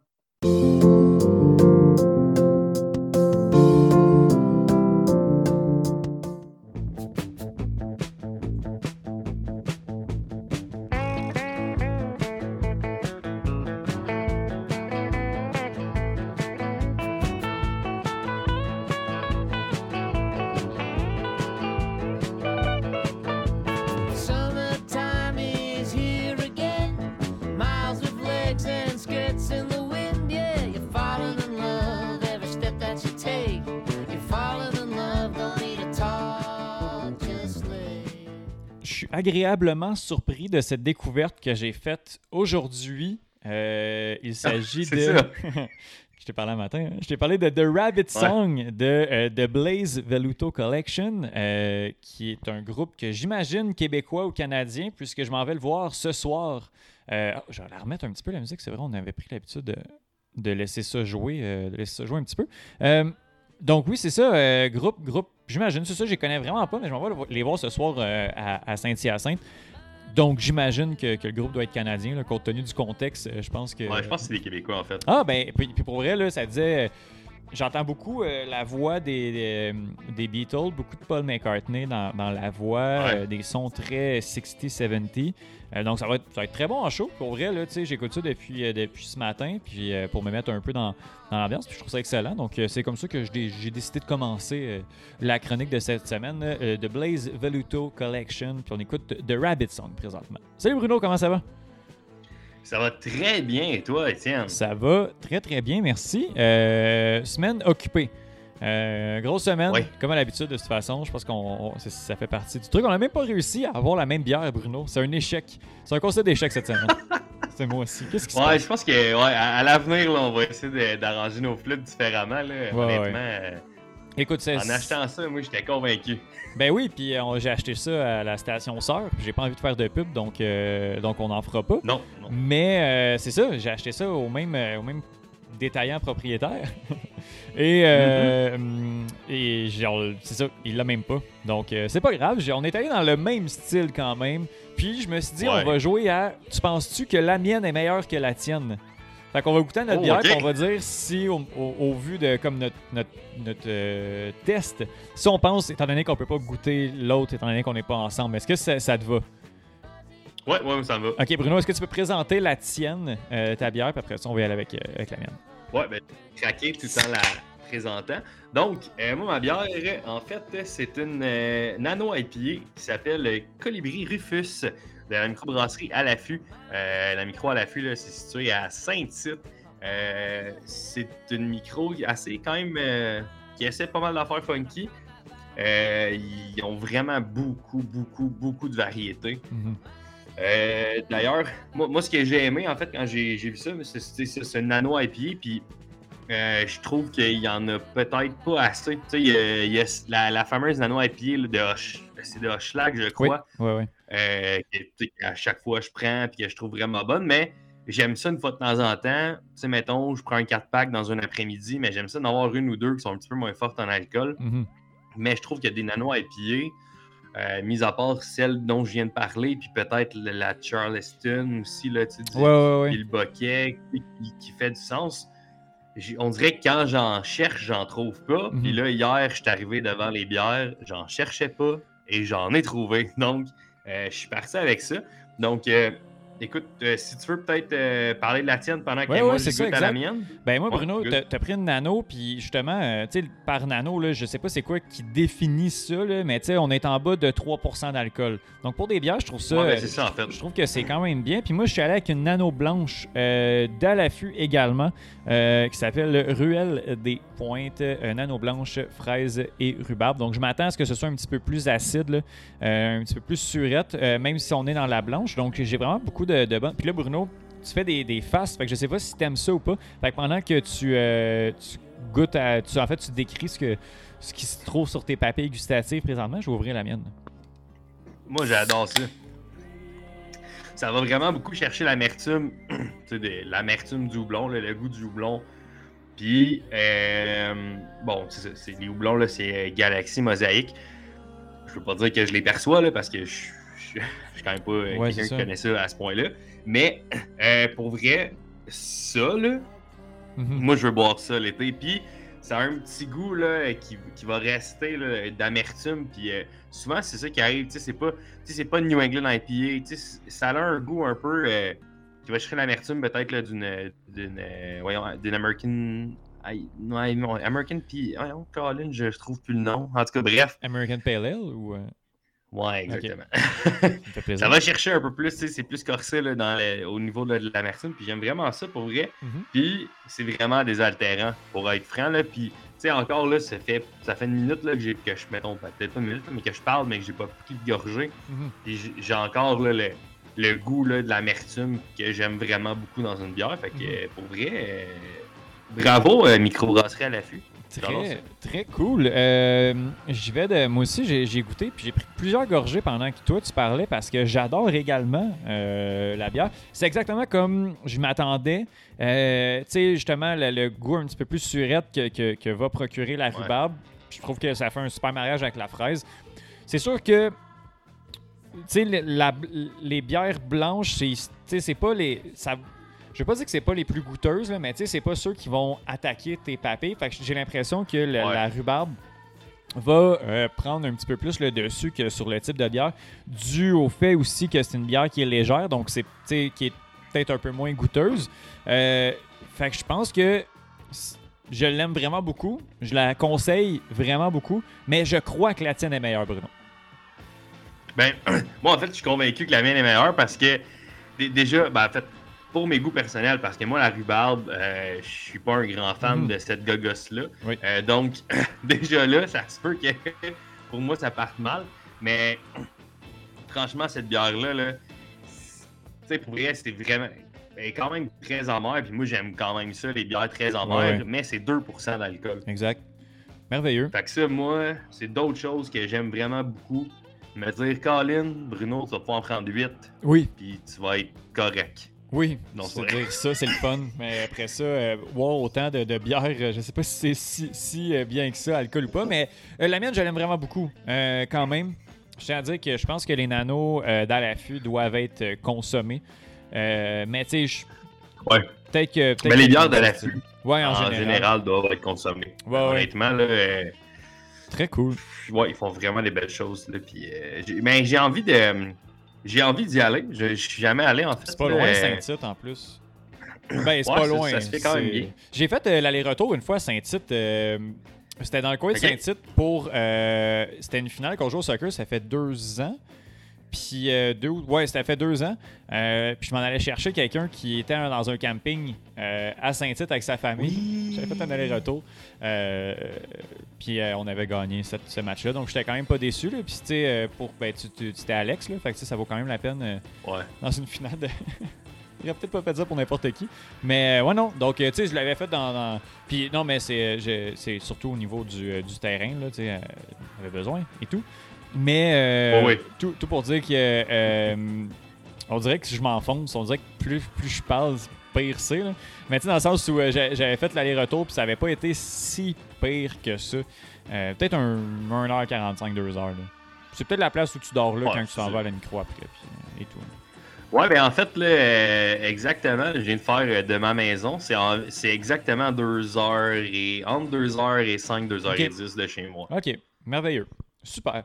Écoute, Fait Bruno, euh, c'est ça, j'aime ça, je suis content. tu avais une suggestion musicale à lancer dès le début. On avait dit qu'on en parlerait. Puis euh, je pense Oui. que je pense qu'on peut se lancer, euh, Bruno, tout de suite dans l'écoute euh, d'une des chansons de l'album qu'on va, euh, qu'on va se permettre de critiquer. Ben écoute, vas-y, Étienne.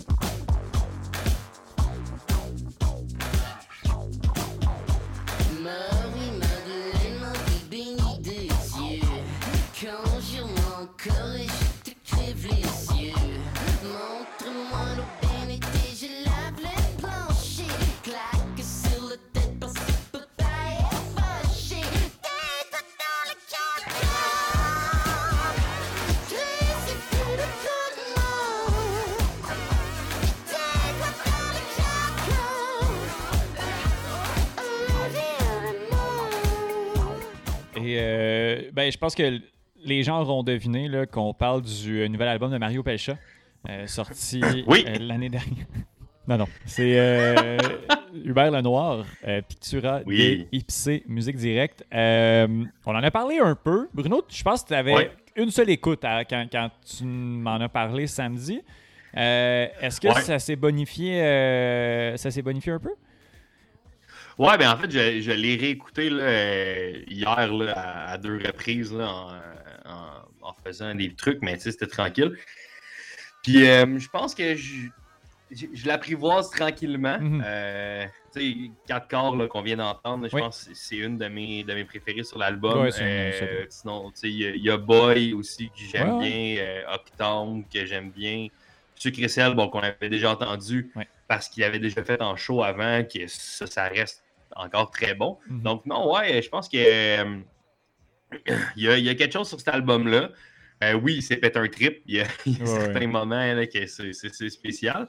Mais non, franchement, euh, j'ai euh, sincèrement bien, euh, bien apprécié euh, ce que, ce que j'ai entendu. Puis je pense que plus ça va aller aussi, mieux ça va être. Ouais, ouais. Euh, à force de l'écouter, je pense aussi que tu finis à apprécier un- à- encore un peu plus, Mhm. le mettons. là.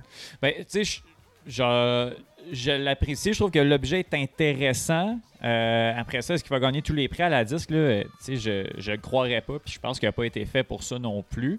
Euh, mais tu sais, je pense que dans l'ensemble, c'est un tout qui se tient. J'ai de la difficulté, même peut-être à part pour 4 quarts puis sucre et sel. Euh, c'est un, j'ai beaucoup de difficulté à cherry picker une chanson puis à juste comme sais, écouter une chanson, mettre ça dans une playlist, puis l'écouter, même ceux qui se tiennent un peu plus, euh, tu as parlé, Boy, même Oula Hoop qui, qui, joue dans la tête pendant un bon Ouais, moment, secret et tout. J'ai un petit peu de difficulté à embarquer. J'ai vraiment besoin de l'album au complet. Dimanche soir qui est bon. Tu sais, les chansons qui se tiennent sont quand même excellentes. Là. C'est bien. Euh, Ouais, ouais, mais euh, après ça, oui, il y a les liens. Euh, Il y a les liens entre les, entre les albums, entre les chansons, euh, des fois un peu éparpillés, très, très, très éclatés, mais qui me déplaît pas. Est-ce que ça, ça me Non, plaît à un certain niveau? Oui, mais tu sais, je capote pas, mais ça me déplaît pas du tout. Non, effectivement, je suis, je suis, je suis assez d'accord avec toi là-dessus, Étienne. là. Je, je pense que dans son tout, c'est bien, mais vraiment individuellement, ça va être un petit peu plus, euh, un Mhm. petit peu plus compliqué à apprécier là, euh, les chansons de cet album-là. Je veux juste qu'on écoute un extrait euh, de la dernière chanson de l'album euh, et je veux juste qu'on sache d'avance qu'il a avalé un micro. Le micro se trouve dans son estomac et il a collé, il s'est collé sur un haut-parleur pour en fait savoir qu'est-ce qu'on entendait via son, son estomac. Donc je vais laisser le son aller juste un petit peu pour qu'on saisisse le, malaise puis le- le- l'espèce de, de, sentiment bizarre qui nous envahit quand on, quand on sait ce- cette notion-là. là.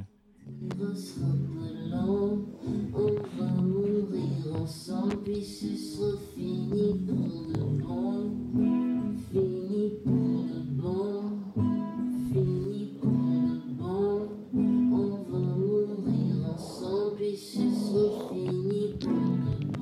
Là, je tiens juste à dire que les. euh, c'est ça, là, les, euh, les trucs, c'est pas nous qui accrochons le micro, là, c'est, vraiment issu de la chanson, issu de la, du morceau, en fait, euh, dans l'estomac du ballon noir. Euh, un, peu, un peu dégueulasse, un peu particulier comme démarche, mais Uber, c'est Uber, Ouais. comme on dit.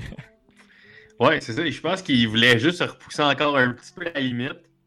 Ben, je pense Voilà. que c'est ça sa game aussi, puis euh, je pense qu'on on n'a pas fini d'entendre Ouais. parler de, de- de ce jeune homme.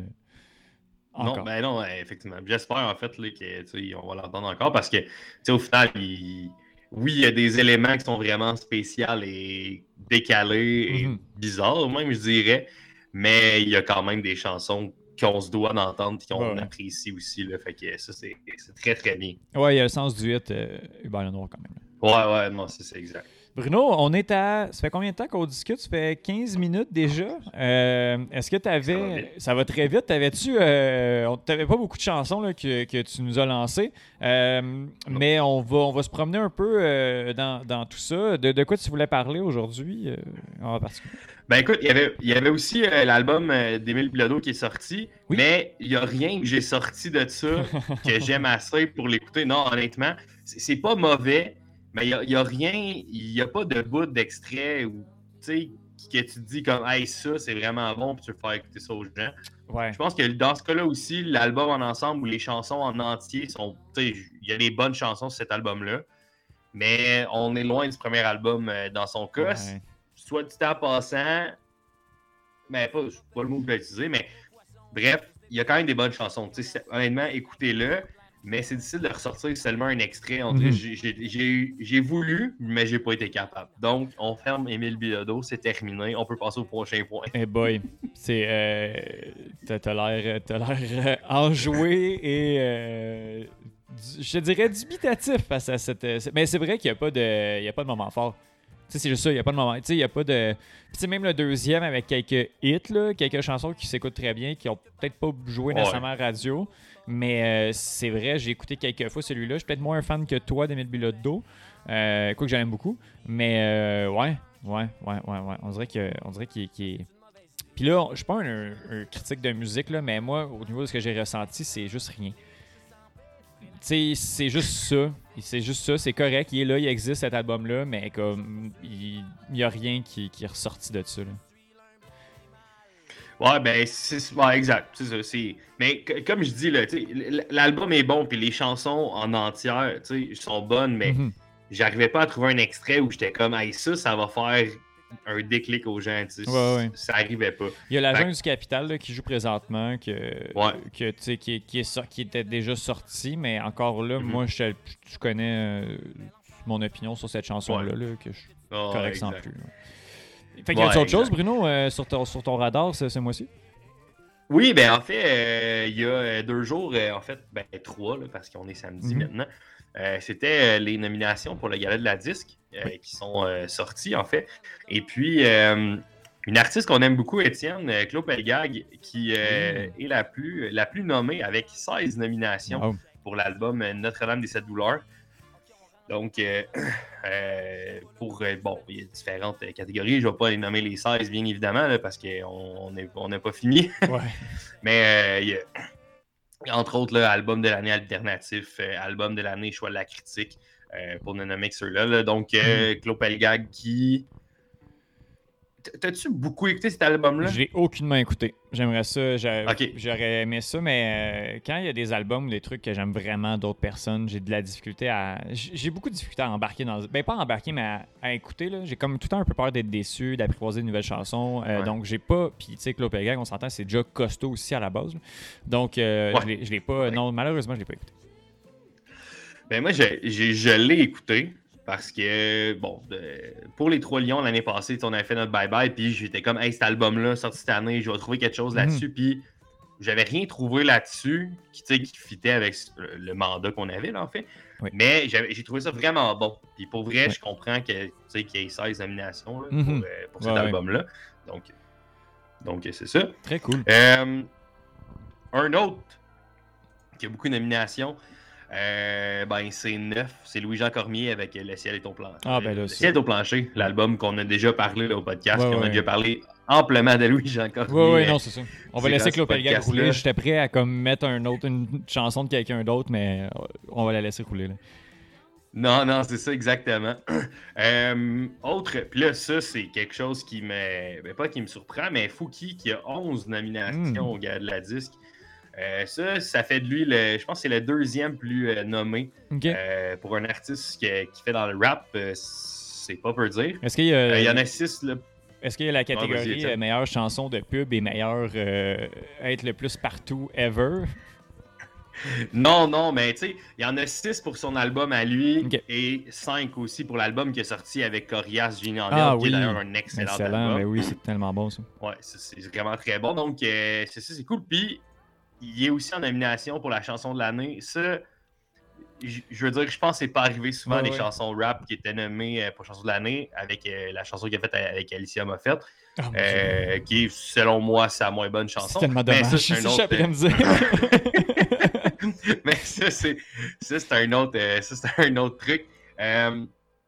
Il y a également, là, ça, c'est euh, avec beaucoup de plaisir que je sais, ben, que j'ai vu que Thierry Larose avait sa première nomination oui. euh, au Il y a de la 10, donc pour, euh, en fait, découverte de l'année. Révélation. Entre ben autres. Euh, il y a eu également nomination pour album rock là, de l'année, je crois. Donc, ça, j'étais vraiment très, très content de voir ça. Il, y a, il y a également Comment de bord qui est en nomination pour découverte de l'année, Mhm. mais également pour groupe de l'année. Ça, j'ai été très, Très surpris cool. de voir qui est comme un groupe qui est vraiment, on va se dire, là, pas tellement connu. Euh, il y a également Corridor qui est en nomination pour euh, groupe de l'année, donc ça, dé- ça détonne des deux frères Blue Jeans Bleu et Cowboy Fringant, maintenant. Ouais, ouais, non, c'est trois accords. puis, ouais, ouais. C'est ça, exactement. Fait que c'est ça, fait différent, c'est quand même cool. Puis il y a aussi euh, Charlotte Cardin qui est en nomination beaucoup, dont on en a parlé Ouais. aussi, donc je suis vraiment content. Euh, un, un autre nom que j'ai vu, que j'ai. Il y a Burger aussi qui est en révélation de l'année. Ouais. Un très bon album, Sweet Alex Burger, ouais, exactement. Euh, qui est en nomination. Il y a également Gab Bouchard qui était Ah, préféré. Mais oui. qui est en nomination pour euh, implication web ou quelque Ah, chose comme ça. À cause de sa série? pour sa. Ah, mon Dieu. Ouais, je pense que c'est à cause de sa série. Ça serait. Euh, que j'ai terminé d'ailleurs. euh, Ah, c'est bon, on là. pas parlé. Ben, j'ai adoré Ah, ça. J'ai- trouvé ça malade. j'en suis pas encore Euh, revenu, la joke d'Iguane. J- Non, c'est drôle. Tellement drôle, là. Ça n'a aucun sens.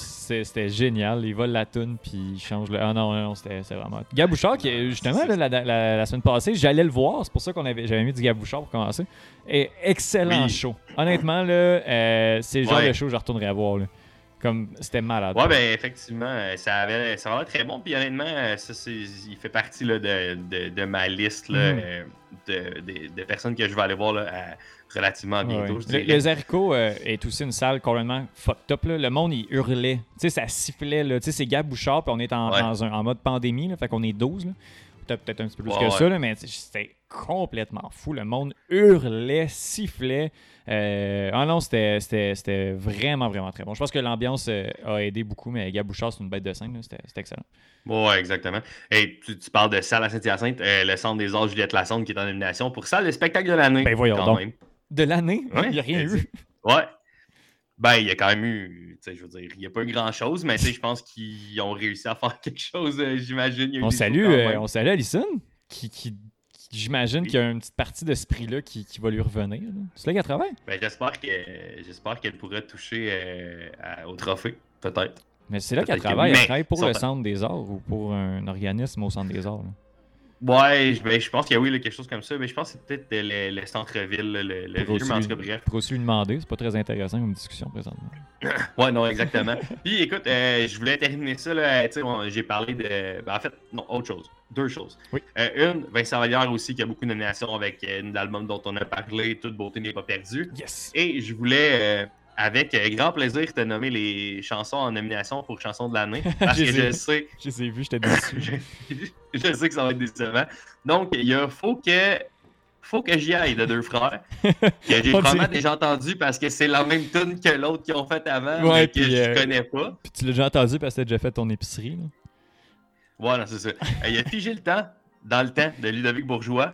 Euh, Celle-là, je l'ai probablement déjà entendu aussi en faisant l'épicerie, euh, à ma manière de Roxane Hey, Bruno. man, ça me que parle. J'ai déjà entendu. Je, je veux juste parce dire, c'est me parle pas. là. c'est des artistes que, tu sais, je déteste pas du tout. Là. Ben, pas que je déteste pas, mais je veux dire, Ouais. personnellement, j'ai vraiment rien contre ces, ces gens-là.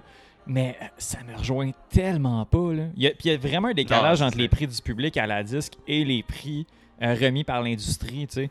Parce que ces gens-là, ils- ils- tu sais, ils- par l'industrie, jamais. Puis encore là, ils sont extrêmement populaires. S'ils sont là, il y a une raison d'être. Puis je veux vraiment pas euh, leur manquer tant de respect que ça. Mais je veux dire, si c'est l'industrie qui remet ça, jamais, jamais, jamais qu'ils sont proches d'une nomination. Puis comme quand t'as le prix du public, paf, ils sont là. Puis je trouve ça complètement fou. Mais je veux pas Exact. être trop bitch. ouais. Non. Euh, pour continuer, ben, il y a T-Belle de Cœur des Pirates, que j'ai. Je sais pas, je l'ai sûrement déjà entendu parce que c'est Cœur des Pirates. Euh, Où sera le monde de Marc Dupré? Ça, je peux te garantir que je l'ai pas écouté de mon propre gré. si c'est arrivé, je me suis fait forcer, puis j'étais probablement fâché. Euh, comme j'ai dit tantôt, Ciel de Fouquier avec Alicia Moffett. Oui. Euh, ça, je suis content, par exemple. T'es au Québec ici, de Jérôme 50. Ah, nice. Nice. ça, je trouve cool. que ça clash un peu, fait que je suis comme content. Ben oui. Euh, Il y a sur mon épaule des cowboys fringants, que ça, c'est sûr que j'ai entendu ça vraiment souvent. Ah oui, c'est. Euh... Euh, ah dis rien. Pourrais-tu me la chanter? Non, ça va aller. Qui est probablement Euh, la moins écoute, bonne de leur album aussi. Là. Oui, ben c'est ça, c'est ça qui arrive. Ouais, ouais. C'est vraiment pas ma référée. Fait qu'elle se ramasse là, tu sais, je me dis, crime, il y a tellement d'autres chansons. En tout cas, bref. Euh, il y a également Le cœur à ses raisons de Saramé, donc je me suis trompé. Il y a deux chansons rap en nomination Ah, nice. pour la chanson de l'année. Comme quoi, tranquillement, pas vite, ça s'en vient. Mhm. Et euh, puis la dernière chanson nommée, bien, c'est Homme de rien de Vincent Vallière. Donc, ça fait un, un peu, le, un peu le tour là, pour ce qui est de nomination. Aussi, il y a Half Moon Run qui est beaucoup en nomination. Nice. Puis ça, Ça, c'est cool. je suis très content. Euh, Très, très, très content parce que je les aime dans mon comme c'est ça. Bruno, euh, pour, euh, pour terminer, écoute, ce groupe-là, que tu pas parlé dans ton dernier mois, mais que tu aurais pu quand même, tu aurais pu en faire mention là, la- la- la- le mois dernier dans, dans ta chronique. Exactement. C'est un groupe que j'aime vraiment beaucoup. Puis depuis notre discussion avec Ludo, là, a deux semaines, j'arrête pas de réécouter ce groupe-là. Je m'en vais courir sur, leur, sur, sur leurs albums. C'est... Ça sonne tout pareil, mais c'est hot. Ouais, non, exact. Mais Ouais, exact. là, ils ont sorti, puis là, je viens de voir la, la chanson, puis là, tu vas l'introduire, mais la chanson qu'on va écouter, c'est. Ils ont sorti quatre singles sur leur nouvel album. Euh, et euh, c'est la chanson la moins écoutée et je la trouve excellente pour vrai. Puis je suis très, vrai, très, très oui, biaisé là-dedans. Euh, mais Oui. euh, même pas un million d'écoutes sur Spotify. Les deux sens. Ah ouais, non, il n'y a rien là-dedans. qui- Moi, c'est le meilleur crossover de l'histoire. Pour vrai, jamais j'aurais Ouais, non, c'est ça. Euh, euh, mais t'as, t'as Reckless Paradise qui a 19 millions d'écoutes sur Spotify. Déjà, l'album n'est même pas sorti. Euh, et, Ça euh, fait vraiment longtemps. Les trois, ok. les trois autres chansons, ça fait vraiment, non, ça. longtemps. Je vais arrêter- je vais écouter Ça fait quand même longtemps que j'ai vu ça passer. Puis là, on, on parle, on parle, mais on n'a pas dit non. Donc, Non. le groupe, c'est le groupe canadien Billy Ah Talent. ouais, c'est hot. Euh, si vous ne connaissez pas ça, allez écouter ça, s'il vous plaît. Puis effectivement, Étienne, il aurait pu se retrouver euh, dans ma dernière chronique. Et j'ai pensé après, euh, parce que je ne sais pas pourquoi. après la chronique, je, ré- je réécoutais des, du stock, là, mané, de fil en aiguille. Je me suis ramassé avec Bill Talent, Sum 41, les deux que je n'ai pas nommés, mais que j'aurais clairement Ouais, pu ouais, ouais. Puis là, je, je sais pas. Le lendemain, je vais sur Twitter, puis je suis le chanteur de Billy Talent. Puis là, il marque une nouvelle chanson avec Rivers Cuomo, le chanteur de malade, Weezer.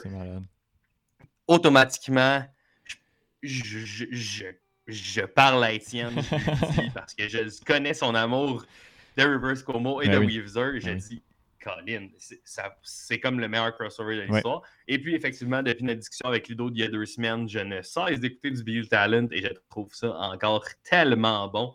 Donc, étant donné qu'on finit le show avec ça, Étienne, tu peux faire des remerciements. Oui, mais oui. Euh, mais je veux aussi, je veux aussi te dire qu'à un moment donné, il va falloir faire une chronique complète sur les participations de Rivers Cuomo, Cuomo sur des chansons random euh, Oui. ou de, de cover de Weezer. Là. Euh, on a B.O.B. qui est rendu complotiste, Mhm. je pense, B.O.B. Je pense qu'il ne file pas vraiment ces Mhm. temps-ci. On a qui, qui faisait Magic. Puis là, comme ça, moi, moi là, quand j'entends Rivers Cuomo, c'est une participation, j'ai juste sa chanson avec Simple Plan. Ben oui. euh, Can keep my hands of you là, ou quelque chose comme ça. Ah ouais. C'est pour vrai, c'est excellent la partie de Rivers Cuomo euh, là-dessus. Euh, artiste vraiment, vraiment talentueux. puis bon, comme j'ai pas envie de tant de parler de, de, de- encore de lui, encore de Weezer, là, mais je veux dire. Puis.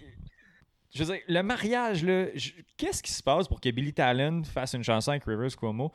C'est. Je, je sais pas. Puis pour vrai, elle est très bonne. Mais quelle idée! Ouais, oui, ouais. honnêtement, oui. Puis je l'ai, réécouté encore ce matin là, parce que je voulais euh, trouver l'extrait. Puis, Caroline, j'étais content. Ouais, ouais, non, c'est c'est excellent pour vrai. Ça s'appelle The End of Me. On va l'écouter après que j'ai remercié toi, Bruno, après que j'ai remercié Justine, Oui. Johan, ainsi que Philippe. Oui, des fois, je. que, que, que Phil euh, est vierge. Donc, euh, je vous remercie énormément. On s'en va écouter The End of Me de Billy Talent avec Rivers Cuomo. Puis Bruno, on se reparle très, très, très bientôt, que ce soit pour les Alouettes, l'Impact, euh, ben, le CF Montréal. On euh, se reparle très bientôt pour d'un bout à l'autre. Yes, salut!